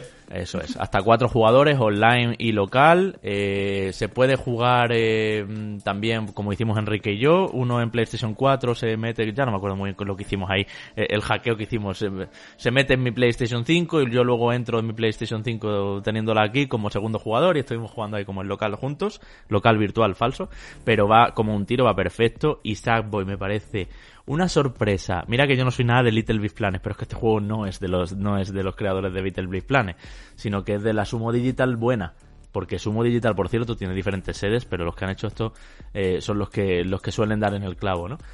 Y, y, es un juego ideal para jugarlo con críos, es un juego ideal para disfrutarlo también tengas la edad que tenga, es un buenísimo plataformas, completarlo tiene el reto justo, no de Crash Bandicoot 4, pero tampoco, tiene el reto justo como los Super Mario, en plan que completarlo tiene bastante desafío, pero no te, no, no te amargas y tiras el mando por la ventana, ¿no? Y creo que está súper bien, así que me voto para Subway.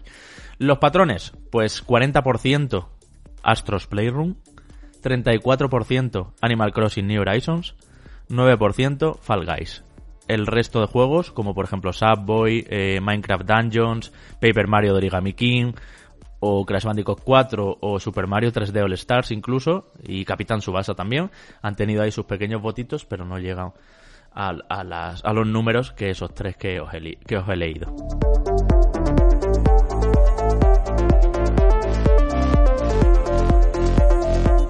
Bueno, y con esto encaramos uh, la última categoría antes de llegar al juego de la generación, en este caso mejor uh, desarrolladora, estudio, equipo, y leo la descripción que pusiste Javi, el mejor equipo de trabajo de 2020 por sus lanzamientos, directivos, decisiones, imagen del estudio. Pues uh, ya os digo yo, los que no pueden ganar, eh, está claro que CD Projekt no está, así que me alegro no está por, ni la, nominada. No por está la ni no nominada. nominación. ¿Por qué? Hombre, ¿por qué? Dice.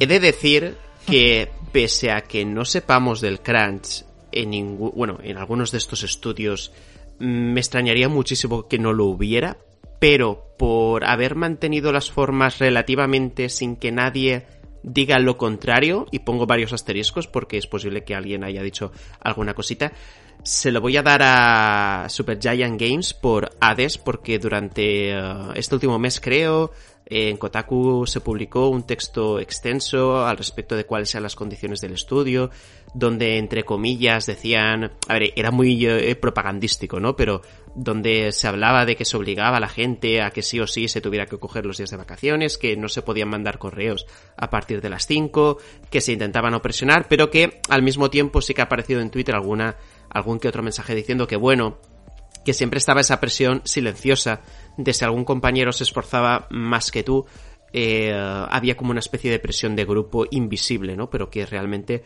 se notaba. Pero os digo, eh, os digo que simplemente por el hecho de que el estudio plantee ciertas medidas para proteger a los eh, propios trabajadores, aunque éstas no lleguen a cumplirse al 100% o no llegue a funcionar todo de manera perfecta, como en los otros desconozco medidas similares y eh, los otros sé que se ha producido crunch, como el tema de of Us Parte 2, yo creo que el premio de manera indiscutible debería ser para Supergiant No, Games. indiscutible te voy a decir una cosa. Os voy a decir dos cosas. Primero, ojo con este estudio hace buenas políticas, este estudio cuida a su empleado, porque CD Projekt hace solo un año tenía tweets donde decía estamos cuidando a nuestro empleado. De hecho, hace dos años mandó a todas las redacciones de los principales medios de, todo el mundo una bolita de Navidad donde pondría el juego saldrá cuando esté listo. Como diciendo nosotros no vamos a apretar a nadie. Y mira cómo se ha destapado. ¿Vale? O sea, no había estudio con mejor nosotros cuidamos a los empleados que CD Projekt y se les ha destapado el melón.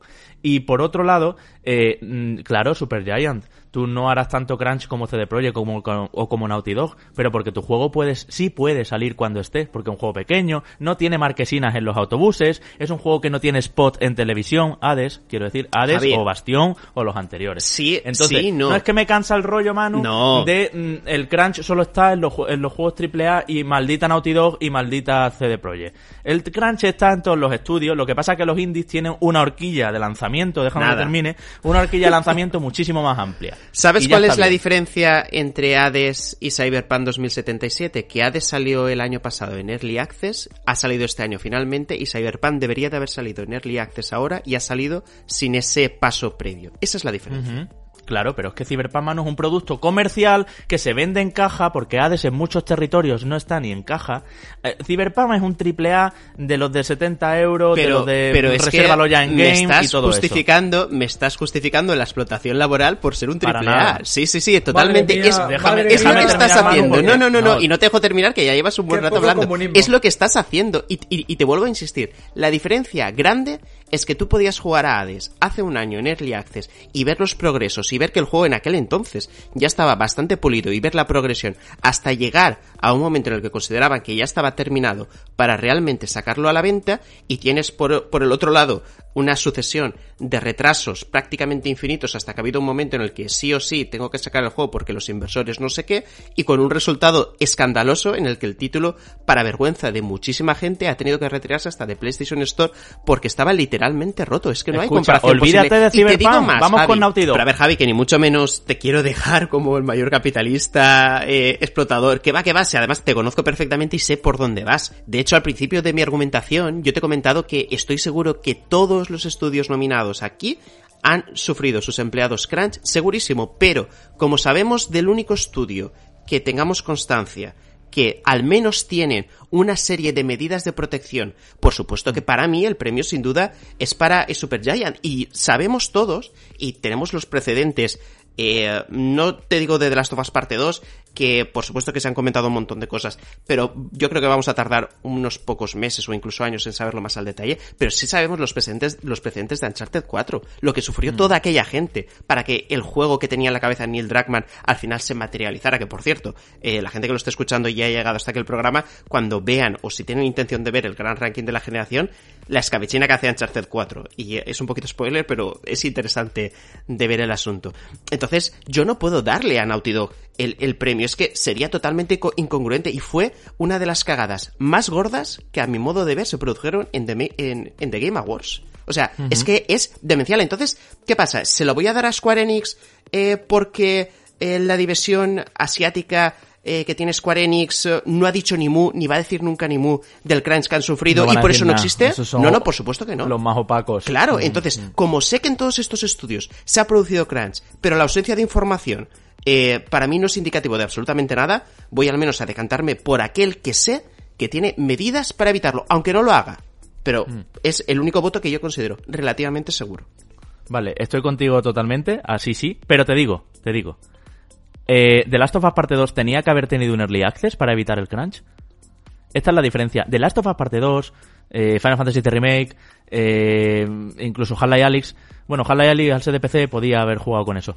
Pero hay juegos, Manu, que por su concepción no pueden tener Early Access. Tienen que salir, pum, del tirón al lanzamiento Mm, Estoy de acuerdo, estoy de por acuerdo. su publicidad, porque la gente no los puede ver antes de, porque todo eso, ¿vale? Y yo solo quería defender a, a, a- a muchos amigos que Mm. tienen un discurso, a mucha gente conocemos cómo se trabaja en esta industria, e incluso quiero defender a las voces de estudios indies y pequeños que también tienen crunch y que están cansados de que parezca que crunch solo hay en Rockstar, en Naughty Dog y en CD Projekt. Está claro. No. Y y ahí ya, eh, escuchándote, te lo compro. Crunch hay en todos los videojuegos porque, como hemos dicho muchas veces, es una obra que hace entre mucha gente y es relativamente imprevisible saber cuándo va a estar del todo, del todo perfecta para lanzar.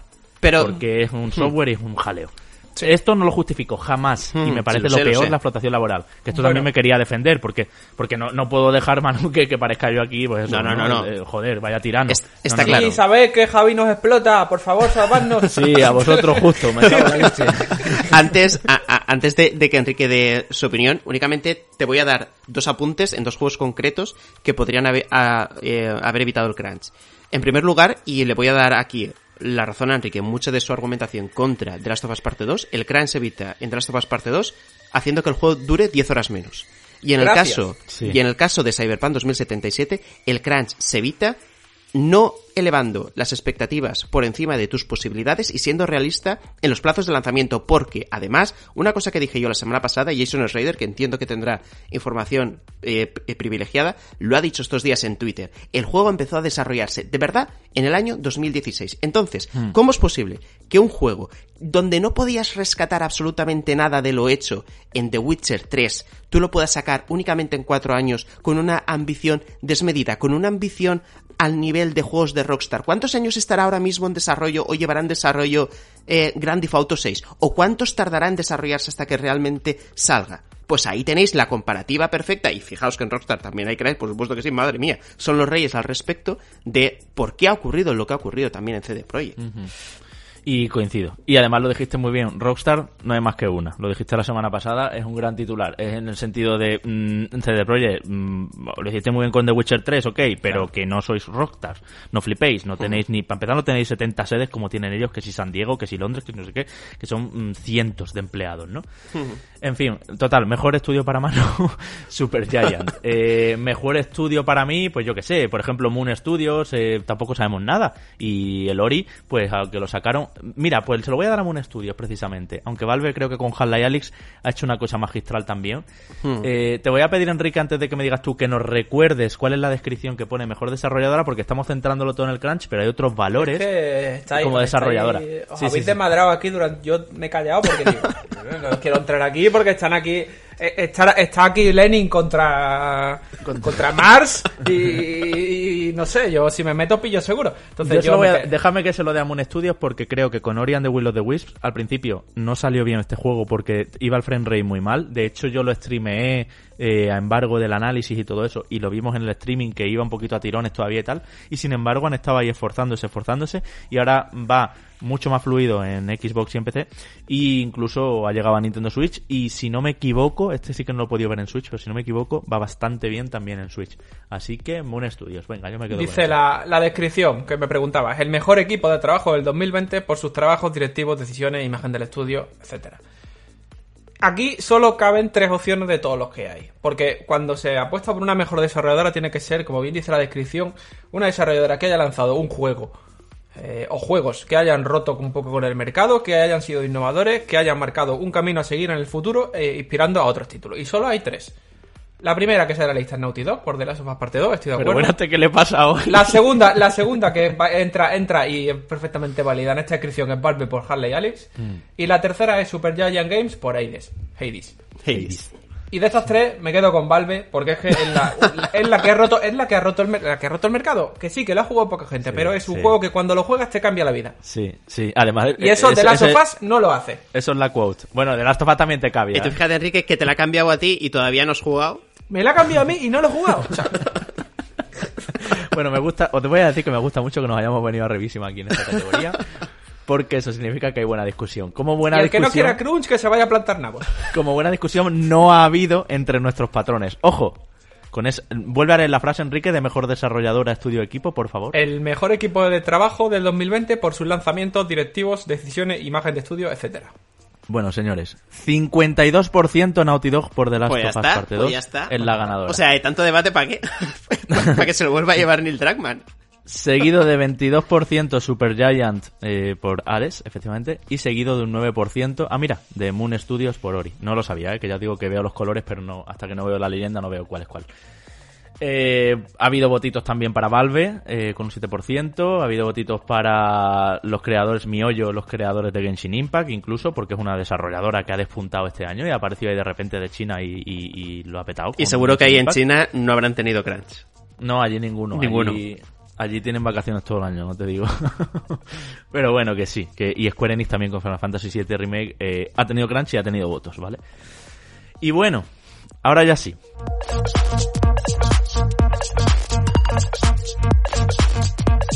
Llegamos a la categoría final. A mejor juego del año. A nuestros Patreons le pedíamos que votaran tres. Nosotros también vamos a votar tres, pero nos vamos a tomar una licencia que no permitía el formulario de Google, que es dar tres puntos, dos puntos y un punto, y luego sumar y así ver entre todos los puntos conseguidos por cada juego cuál es el juego del año para los que hacemos reconectados, para Enrique, para Manu y para mí. Y también os leeré cómo ha quedado el top 10 de votos porque ha habido de todo. Como tenían que votar tres, pues los 10 juegos han tenido sus votitos y sus cosas. Así que os diré en qué orden, del 10 al 1. Haré una especie de ranking aquí, como hacemos los domingos en Twitch, eh, para ver eh, cuál gana y por cuánto porcentaje y todo eso. En fin, si os parece, empiezas tú, Enrique, por ejemplo, y nos Venga. dices primero un punto para, dos puntos para y luego ya por fin a lo grande tres puntos para. Un Un punto, punto de Last of Us parte 2. ¿Pero qué está pasando hoy aquí? Es uno de tus tres mejores juegos del año, ¿de verdad? Pero sí, sí, ¿qué problema hay? Bueno, amigos, volver a la temporada 3, escuchar el análisis de Last of Us Part 2 y escuchar a este señor que está aquí sentado.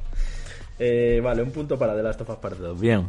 Eh, Dos do- puntos para Final Fantasy VII Remake y tres puntitos para Half-Life Alyx. Que es el juego, el juego que me me cambió la vida sin haberlo jugado.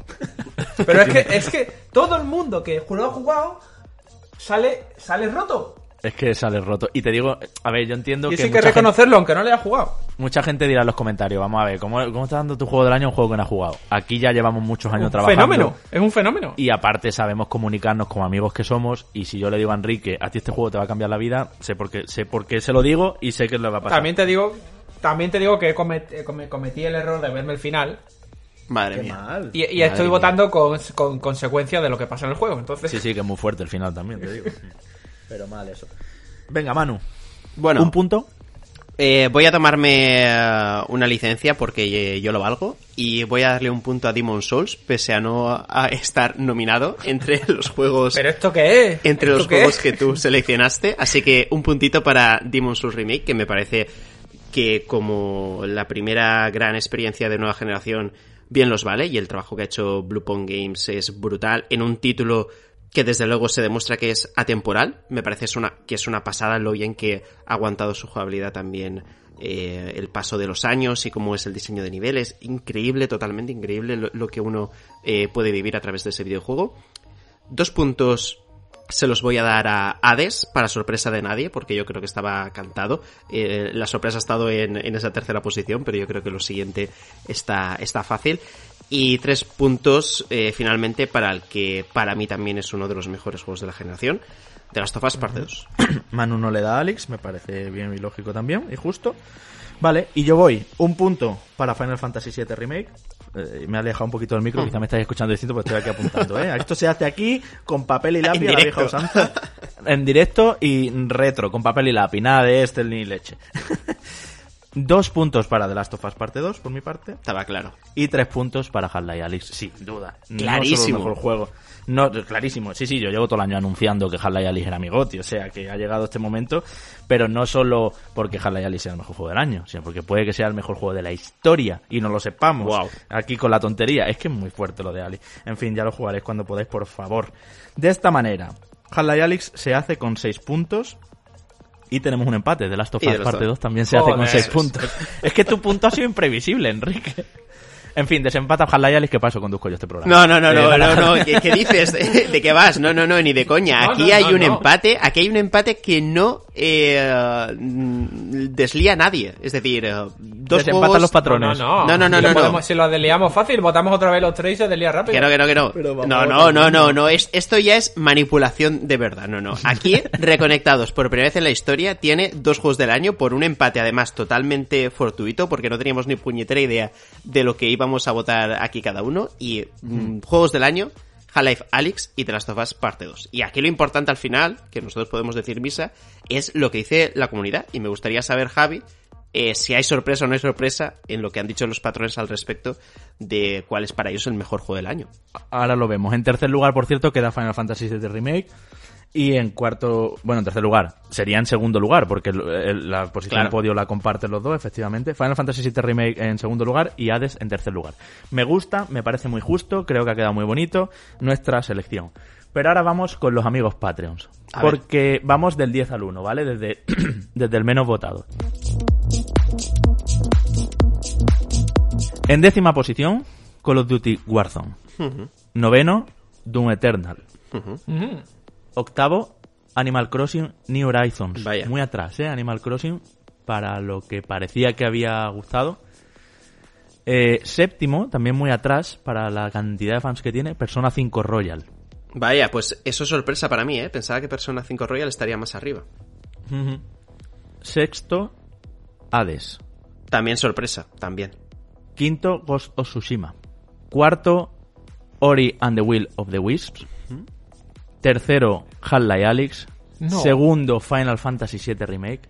Bueno. Y primero, The Last of Us Parte 2, absolutamente ido de todo el demás pelotón, con un 79,2% de los votos, es el juego de nuestros patrones.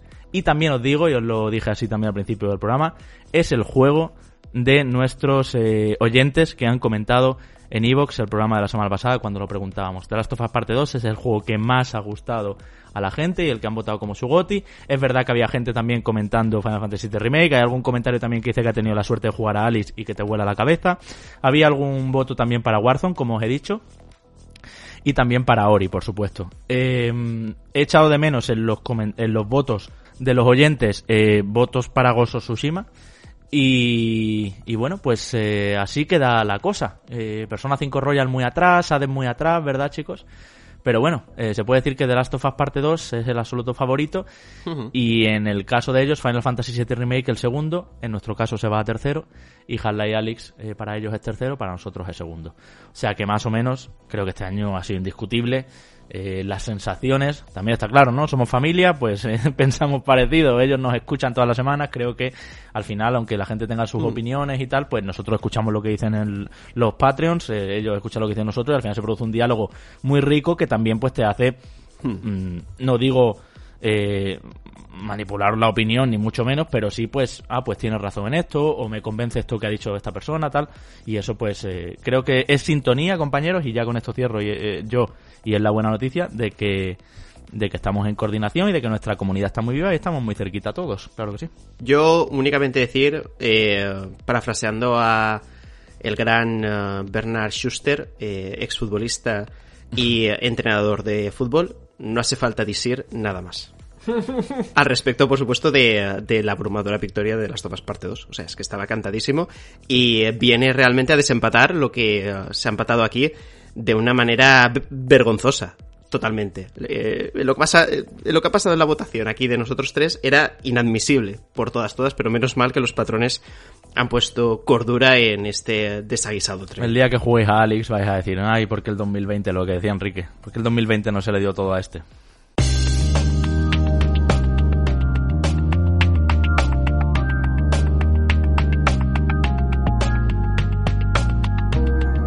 Os decíamos la semana pasada que en este último programa, eh, que esperamos que os haya gustado, también esperamos vuestros comentarios para que nos digáis eh, pues, cuáles son, bueno, pues si estáis de acuerdo, ya no cuáles son vuestros gotis, que ya lo dijisteis esta vez, sino si estáis de acuerdo con cómo han quedado las cosas. Eh, es un programa extra, además, esta Navidad, decía Manu la semana pasada, nos estamos yendo más tarde que nunca. Pero decíamos que también íbamos a leer pues los comentarios que dejabais los oyentes por supuesto, porque hay cosas muy muy interesantes, como por ejemplo lo que nos dice Rubén Sushi, que dice, estoy de acuerdo con lo comentado con Cyberpunk, es un juego hecho con tecnología de 2012 y eso pasa en la informática cuando intentas mantener una aplicación antigua, siempre va a requerir de más horas de trabajo y retrabajo, porque puede pasar que arregles una cosa y rompas otra. Dice, con los frameworks actuales te quitas horas y el trabajo disminuye porque las incidencias se acotan al estar mucho más. Seguramente hasta el verano que viene no veamos una versión optimizada en PC y en consolas yo creo que más de un año tiene que pasar para que el juego ande en condiciones. Pues uh, totalmente de acuerdo. Yo creo que lo que uh, lo que hemos tenido aquí, uh, más que también el tema de de que la tecnología avanza, y de que el juego al final se puede llegar a estancar, ¿no? Por las tecnologías usadas. Mm, un poco a colación también de lo que decía antes, de que el juego realmente se empezó a desarrollar de, en 2016. Aquí al final lo que ha pasado es que eran tantos los objetivos, tantos los palos que se, que se querían tocar, eh, tan poco el tiempo de desarrollo, ese objetivo de intentar salir a final de la generación actual para intentar tocar un poquito de, la siguiente, ¿no? Al mismo tiempo que maximizar eh, tus ingresos en PC, ha dado como resultado un desastre absoluto y sobre todo un abuso de la confianza tremenda ya no solo eh, de los jugadores, que es lo más importante, eh, se ha abusado de, lo que todos esperamos de CD Projekt después del gran trabajo de Witcher 3, sino también de los propios socios de, de CD Projekt. En este caso, sobre todo, hablo de las plataformas donde publica sus juegos, en este caso, eh, Xbox y PlayStation, ¿no? Donde yo creo que se hizo la vista gorda en un momento determinado eh, con la esperanza y sobre todo con la buena fe de decir, vaya, son CD Projekt, estamos seguros que lo van a poder arreglar eh, con el parche del día 1, cosa que no fue así. Paquito nos dice, lo que tenemos que hacer también los usuarios es tener un poquito de paciencia y no reservar tanto, esperar que salgan los juegos a las consolas y leer y escuchar a los medios especializados, y después actuar con criterio, que no se acaba el mundo por no reservar, y si se agota algo, pues ya volverá a reponerse en unos meses. Dice, y en la misma línea, Luca Brasi dice, juego del año de las Tofas parte 2, y con respecto a CD Projekt, pues qué decir, cómo tirar una reputación y un prestigio por los suelos en cuatro días. No se puede hacer peor. Tratar de engañar a la gente vendiendo un producto a sabiendas de que está defectuoso solo para ganar una enorme cantidad de dinero con las pre-reservas. Mal. No haber dejado probar a los medios las versiones de consolas. Mal. Decir que vas a devolver el dinero echando el marrón a las tiendas. Mal. Todo mal. Dice PlayStation Store y la Store de Xbox deberían retirar las versiones antiguas, ya que la misma CD Projekt ha dicho que están rotas. Y si se sigue vendiendo porque hay mucha gente que no está está pendiente de las noticias y no se entera de la que se ha liado, pues ahí quedan. Por otra parte, hemos aprendido muchas cosas. Lo más importante, nunca comprar en pre-reserva hasta que los medios hayan analizado la versión del juego que uno use y que uno quiera. Nunca fiarse de lo que diga una compañía. Solo vela por sus intereses. data enhorabuena por el programa, chicos. Gran debate. Pues eso, dos mensajes, eh, ¿verdad, Enrique? Eh, contra las reservas. Es que yo no entiendo de verdad por qué la gente reserva tanto.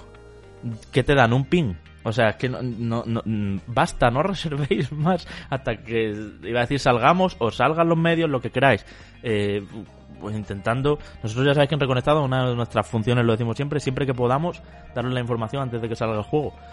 Eh, es que, de verdad, me parece de locos como cada vez que se anuncia algo, ¡pum! reserva. Hay gente que reserva todo. Yo estoy fuerísima de eso. Mm. El problema con Cyberpunk... Mm y, no, y no quiero que nos repitamos ya, que esto ya lo hemos comentado bastantes veces, es que no se podía saber que en consola eh, estaba como estaba porque no se dio acceso a las versiones de consolas para la review. Entonces, eh, eso ya entra en otro debate del que podemos hablar en otro momento. Eh, Pero pasa otra cosa, Enrique. En el momento en que tú ves que faltan dos días, que es lunes, se estrena el miércoles, y faltan dos días, o el jueves, y todavía no han salido las reviews, ya por experiencia, amigos oyentes, jugadores, tenéis que empezar a oler. Mira cómo con The Last of Us Parte 2 las reviews salieron 10 días antes. A lo loco. Si da igual. Si era sobresaliente. O sea que hay muchas cosas que te tienen que hacer oler. O ese embargo doble que tuvo este juego. Que sí, salen las reviews con sus notas, pero no todas las pantallazos que veis son oficiales. Y todas las capturas que veis son un b-roll, es decir, un vídeo pregrabado por el estudio, que es lo que podemos enseñar había muchas cosas aquí que olían mal y ya lo dijimos en su momento, vamos, ya no nos vamos a repetir eso. Pero stop reservas. No juguéis más a este juego de las compañías de te doy un llaverito con tal de saber que te lo vas a comprar. Un llaverito en el mejor de los casos. Muchas veces es simplemente una skin, una chaqueta en el juego, José Manuel García, un programa muy interesante como siempre. Respecto a Cyberpunk 2077, CD Projekt tiene dos opciones. Sacar una versión Next Gen espectacular con ray tracing, 4K HDR, sin bugs, o abandonar el juego y pegársela. Dice, dudo mucho que todos los que reclaman la devolución en PlayStation 4 y One se lo vuelvan a comprar por mucho que lo arreglen. Un saludo para todos. Y me parece muy interesante este enfoque, chicos, porque cuando tú devuelves un videojuego, al contrario que otras cosas que puedes devolver y luego comprarte más adelante, sí que es verdad que ya lo devuelves con una mosca detrás de la oreja de ellos, esto ya no. Y puedes pensar, cuando lo arregle me lo vuelvo a comprar. Pero luego ya habrá salido otra cosa, estará jugando a juegos de la siguiente generación y dentro de un año yo creo que lo van a tener muy difícil para volver a vender mucho. Es muy difícil ya que esto se arregle porque no es cuestión solo de el intercambio de eh, yo te doy el juego y tú me das mi dinero y cuando todo esté en orden invertimos, yo te doy el dinero y tú me das el juego. No, no, aquí se suma una mala imagen ya sobre ese juego y que cuando quiera arreglarse ya estás todas otras cosas por lo que sea, estás con otra consola, eh, ya habrá salido, se me ocurre, Horizon Forbidden West o a lo mejor el nuevo God of War y todo. Eh, no sé, estás con otro género, ya no te entra Cyberpunk como te hubiera entrado al principio. Bueno, yo no sabría qué decirte eh, al respecto. La gente al final, las ganas que se le generaron en su día siguen estando, lo que pasa es que ahora tiene desconfianza, pero esa desconfianza con información completa ahora mismo, y información completa me refiero a que en tiempo real sabemos el impacto de cada uno de los parches porque la comunidad ya da parte de ello, no, no tengo yo tan claro, Javi, de que la gente vaya a dejar de lado Cyberpunk o no lo vaya a volver a jugar por ello. Pero es que ya la gente lo ha llegado a ver un poquito, mano. Y Cyberpunk, tú lo sabes, al principio no es cuando más luce por lo que ofrece. Eh, tiene un arranque que, entonces si tú juegas dos horas, ves que está roto, lo devuelve esas dos horas a mucha gente le han decepcionado un poco. Porque había tantas promesas, hmm. tú lo has comentado antes. es que esto iba a ser, esto iba a ser, chicos, la revolución del rol, un, género como, o sea, un juego como nunca hemos visto en el género, lo más inmersivo jamás visto. O sea, había una serie de promesas sobre la mesa que no cumple el juego está muy bien, pero no cumple tanta, tanta, no es, ese sueño húmedo. Pero al final, eh, es decir, eh, comprándote todo lo que te, tú, por ejemplo, aquí en el análisis sí que hablaste de que la historia estaba muy bien, de que la forma de narrarla también, de que las misiones secundarias, y al final, si la gente un poquito siguió también por CD Projekt por este tipo de cosas que ya vimos en The Witcher 3, es posible que todavía tenga ganas, ¿no? A pesar de que el, de que el RPG, eh, pues tampoco sea la revolución esperada en su momento. De todas formas, desde luego que sí, y eso es indiscutible, le va a hacer muchísimo daño. Y eso que se hablaba eh, durante los primeros días, que CD Projekt eh, simplemente con las reservas había eh, amortizado todos los costes de desarrollo, vamos a ver con qué queda con mm. las devoluciones, que también os digo que no creo que vayan a tener todo el impacto que ahora mismo le estamos dando en cuanto a relevancia. Porque a la hora de la verdad yo creo que la gente suda bastante de, de este asunto. Es en plan, bueno, pues me espero porque tengo ganas y me espero, pero es posible que ya no sea eh, para lanzar tanto las campanas al vuelo como dijeron en, su día. Sergio Benítez Rodríguez dice, no he jugado a Cyberpunk, pero cosas negativas que estáis diciendo de las misiones al móvil, puntos por el mapa, icono amarillo con la distancia que tienes hasta el objetivo, todo eso está en Spider-Man y en Spider-Man Miles Morales. Dice, es cierto que el mundo abierto de estos dos juegos es me, sus fuertes son otros puntos. Y le contesta, antes de que entréis chicos, eh, Catarino Jovial, que le dice, con Spider-Man, Insomniac no ha estado dando la matraca años, ni vendiendo la moto con que iban a revolucionar la industria, eh, como mundo abierto. Dice, a mí Cyberpunk me ha decepcionado bastante. Los bugs y tal se puede solucionar. Dice, pero hay cosas que lo dudo bastante. Es, eh, simplemente puntualizar una cosa. Eh, recuerdo que en análisis quise entrarte con esto, pero al final no lo hice, ¿no? Porque en ocasiones nos liamos a discutir por otras cosas, ¿no? Y, y hay asuntos que se quedan en el tintero. Pero yo sí que te quería discutir la crítica al respecto de las misiones en móvil, en el sentido de que eh, a mí me gusta que los juegos tengan su propia lógica y si estamos hablando de un futuro distópico con que la tecnología es puntera, excepto los espejos, que tienes que darle un botón para que un espejo funcione, que dime eso, eh, ¿qué, ¿qué, puñeteros sentido tiene? Absolutamente ninguno es lógico que las misiones te vengan por el móvil, que alguien te llame por teléfono o por videollamada y no te haga darte el pateo de la ciudad para decir, oye, mira, que resulta que quería esto. Y dice, colega, podrías haberme dado un toque al móvil, ¿no? Y la cosa se, se hubiera solucionado bastante. Así que por ahí, ya te digo que simplemente por darle un poquito de lógica al mundo en el que está, mm, se justifica. Y si luego el desarrollo de la misión, por conforme tú has dicho, es bueno y sobre todo por lo que yo también he llegado a ver de las diferentes animaciones, los planos, los gestos de los personajes con los que entablas eh, esos recados en cuestión funcionan guay, para mí en ese aspecto no hay crítica. Pero otra cosa es que de nuevo se prometiera en un momento determinado una revolución que hay ocasiones que ya no se puede producir, que hay ciertos asuntos que están ya tan bien llevados o hay un paradigma que todo el mundo tiene en la cabeza de cómo se tienen que hacer las cosas que es muy complicado de que se supere. A ver, veo Manu que tú, como muchos, muchos no, como algún oyente que había algún comentario que dice justo lo que tú, en plan, si en 2020 estamos todo el día pegados al móvil, ¿cómo no vamos a estar en 2077, no? Veo que no entendisteis bien esto. Mi crítica a esto viene porque es una estructura de juego totalmente arcaica. O sea, eh, eh, las misiones al móvil lo hacía, no sé, GTA Vice City. Entonces, el problema de las misiones al móvil no es en sí eso. Es verdad que es un mundo donde la tecnología y tal y cual. El problema es que con eso camuflan una ausencia fuerte que tiene el juego, y es que quieras explorar o quieras conocer a gente. Te da igual todo, porque si alguien quiere de tus trabajos, te va a mandar un SMS, que por cierto todos con la misma estructura narrativa, que esto también es peligroso, o te va a hacer una llamada. Llamada que eh, todas son iguales. Hola, buenas, me han hablado de ti, me han dicho que eres un gran mercenario y tengo un trabajito para ti. Si te interesa, dame un toque. Todas, todas, una tras otra, pim pam, pim pam. Y hay un momento en que, como dije el otro día, llevas a la vez 60 misiones secundarias en tu agenda de móvil. Esto está disimulando que el juego no te está invitando a la exploración. En una ciudad que es la mejor que hemos visto nunca en un videojuego. Joder, que miras para arriba y ves los rascacielos, los coches volando, con poco tráfico, ¿eh? Hay dos coches cagados, pero bueno, los ves volando. Entonces, no es el problema de que las misiones entren al móvil, sino es que todas son iguales y todo el rato te entra gente random de hola, me han hablado de ti. Es como Spider-Man, cuando hace las misiones para la policía. Todas son súper random, llamadas de anónimos, por así decirlo, que, ay, me están robando. Y entonces va Spider-Man y atiende. Pero eso está escondiendo de fondo una estructura de juego absolutamente arcaica. Los mundos abiertos ya han demostrado que son otra cosa y, y, y The Project prometía otra cosa que un móvil eh, multiinteligente donde tú ya gestiones todos los trabajos que son todos iguales en, en su planteamiento, ¿eh? Que luego, ojo, lo que os decía, te vas, aceptas una de estas misiones, le dices en la llamada que sí, que lo coges y la coges ya. En el caso de jugar con mando, le das a la izquierda para que esa misión se te convierta en principal y pasan mil cosas, está súper bien contada. Resulta que el que te llamaba tiene un montón de, de historias detrás y eso te abre otros arcos y todo eso. Eso es súper guay. Pero el móvil, hmm. y sobre todo más que el móvil, una ciudad que hables con quien hables, lo único que te dice es, eh, ¿qué estás mirando? Eh, déjame en paz. O sea, para eso no me pongas peatones directamente, haber puesto que Night City estuviera vacía, porque para lo que aportan los NPCs es el problema. Yo le echo de menos aquí ese rollito de irte para un NPC y que de repente te dé una misión, pues como pasaba en Skyrim, por ejemplo, ¿no?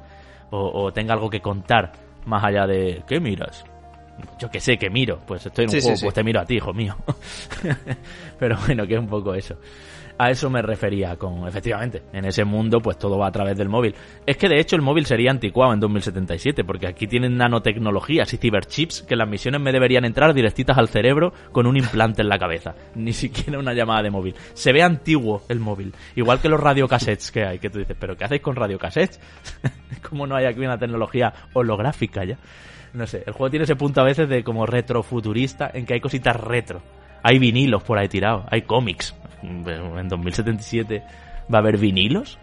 pues sí, un puntito vintage.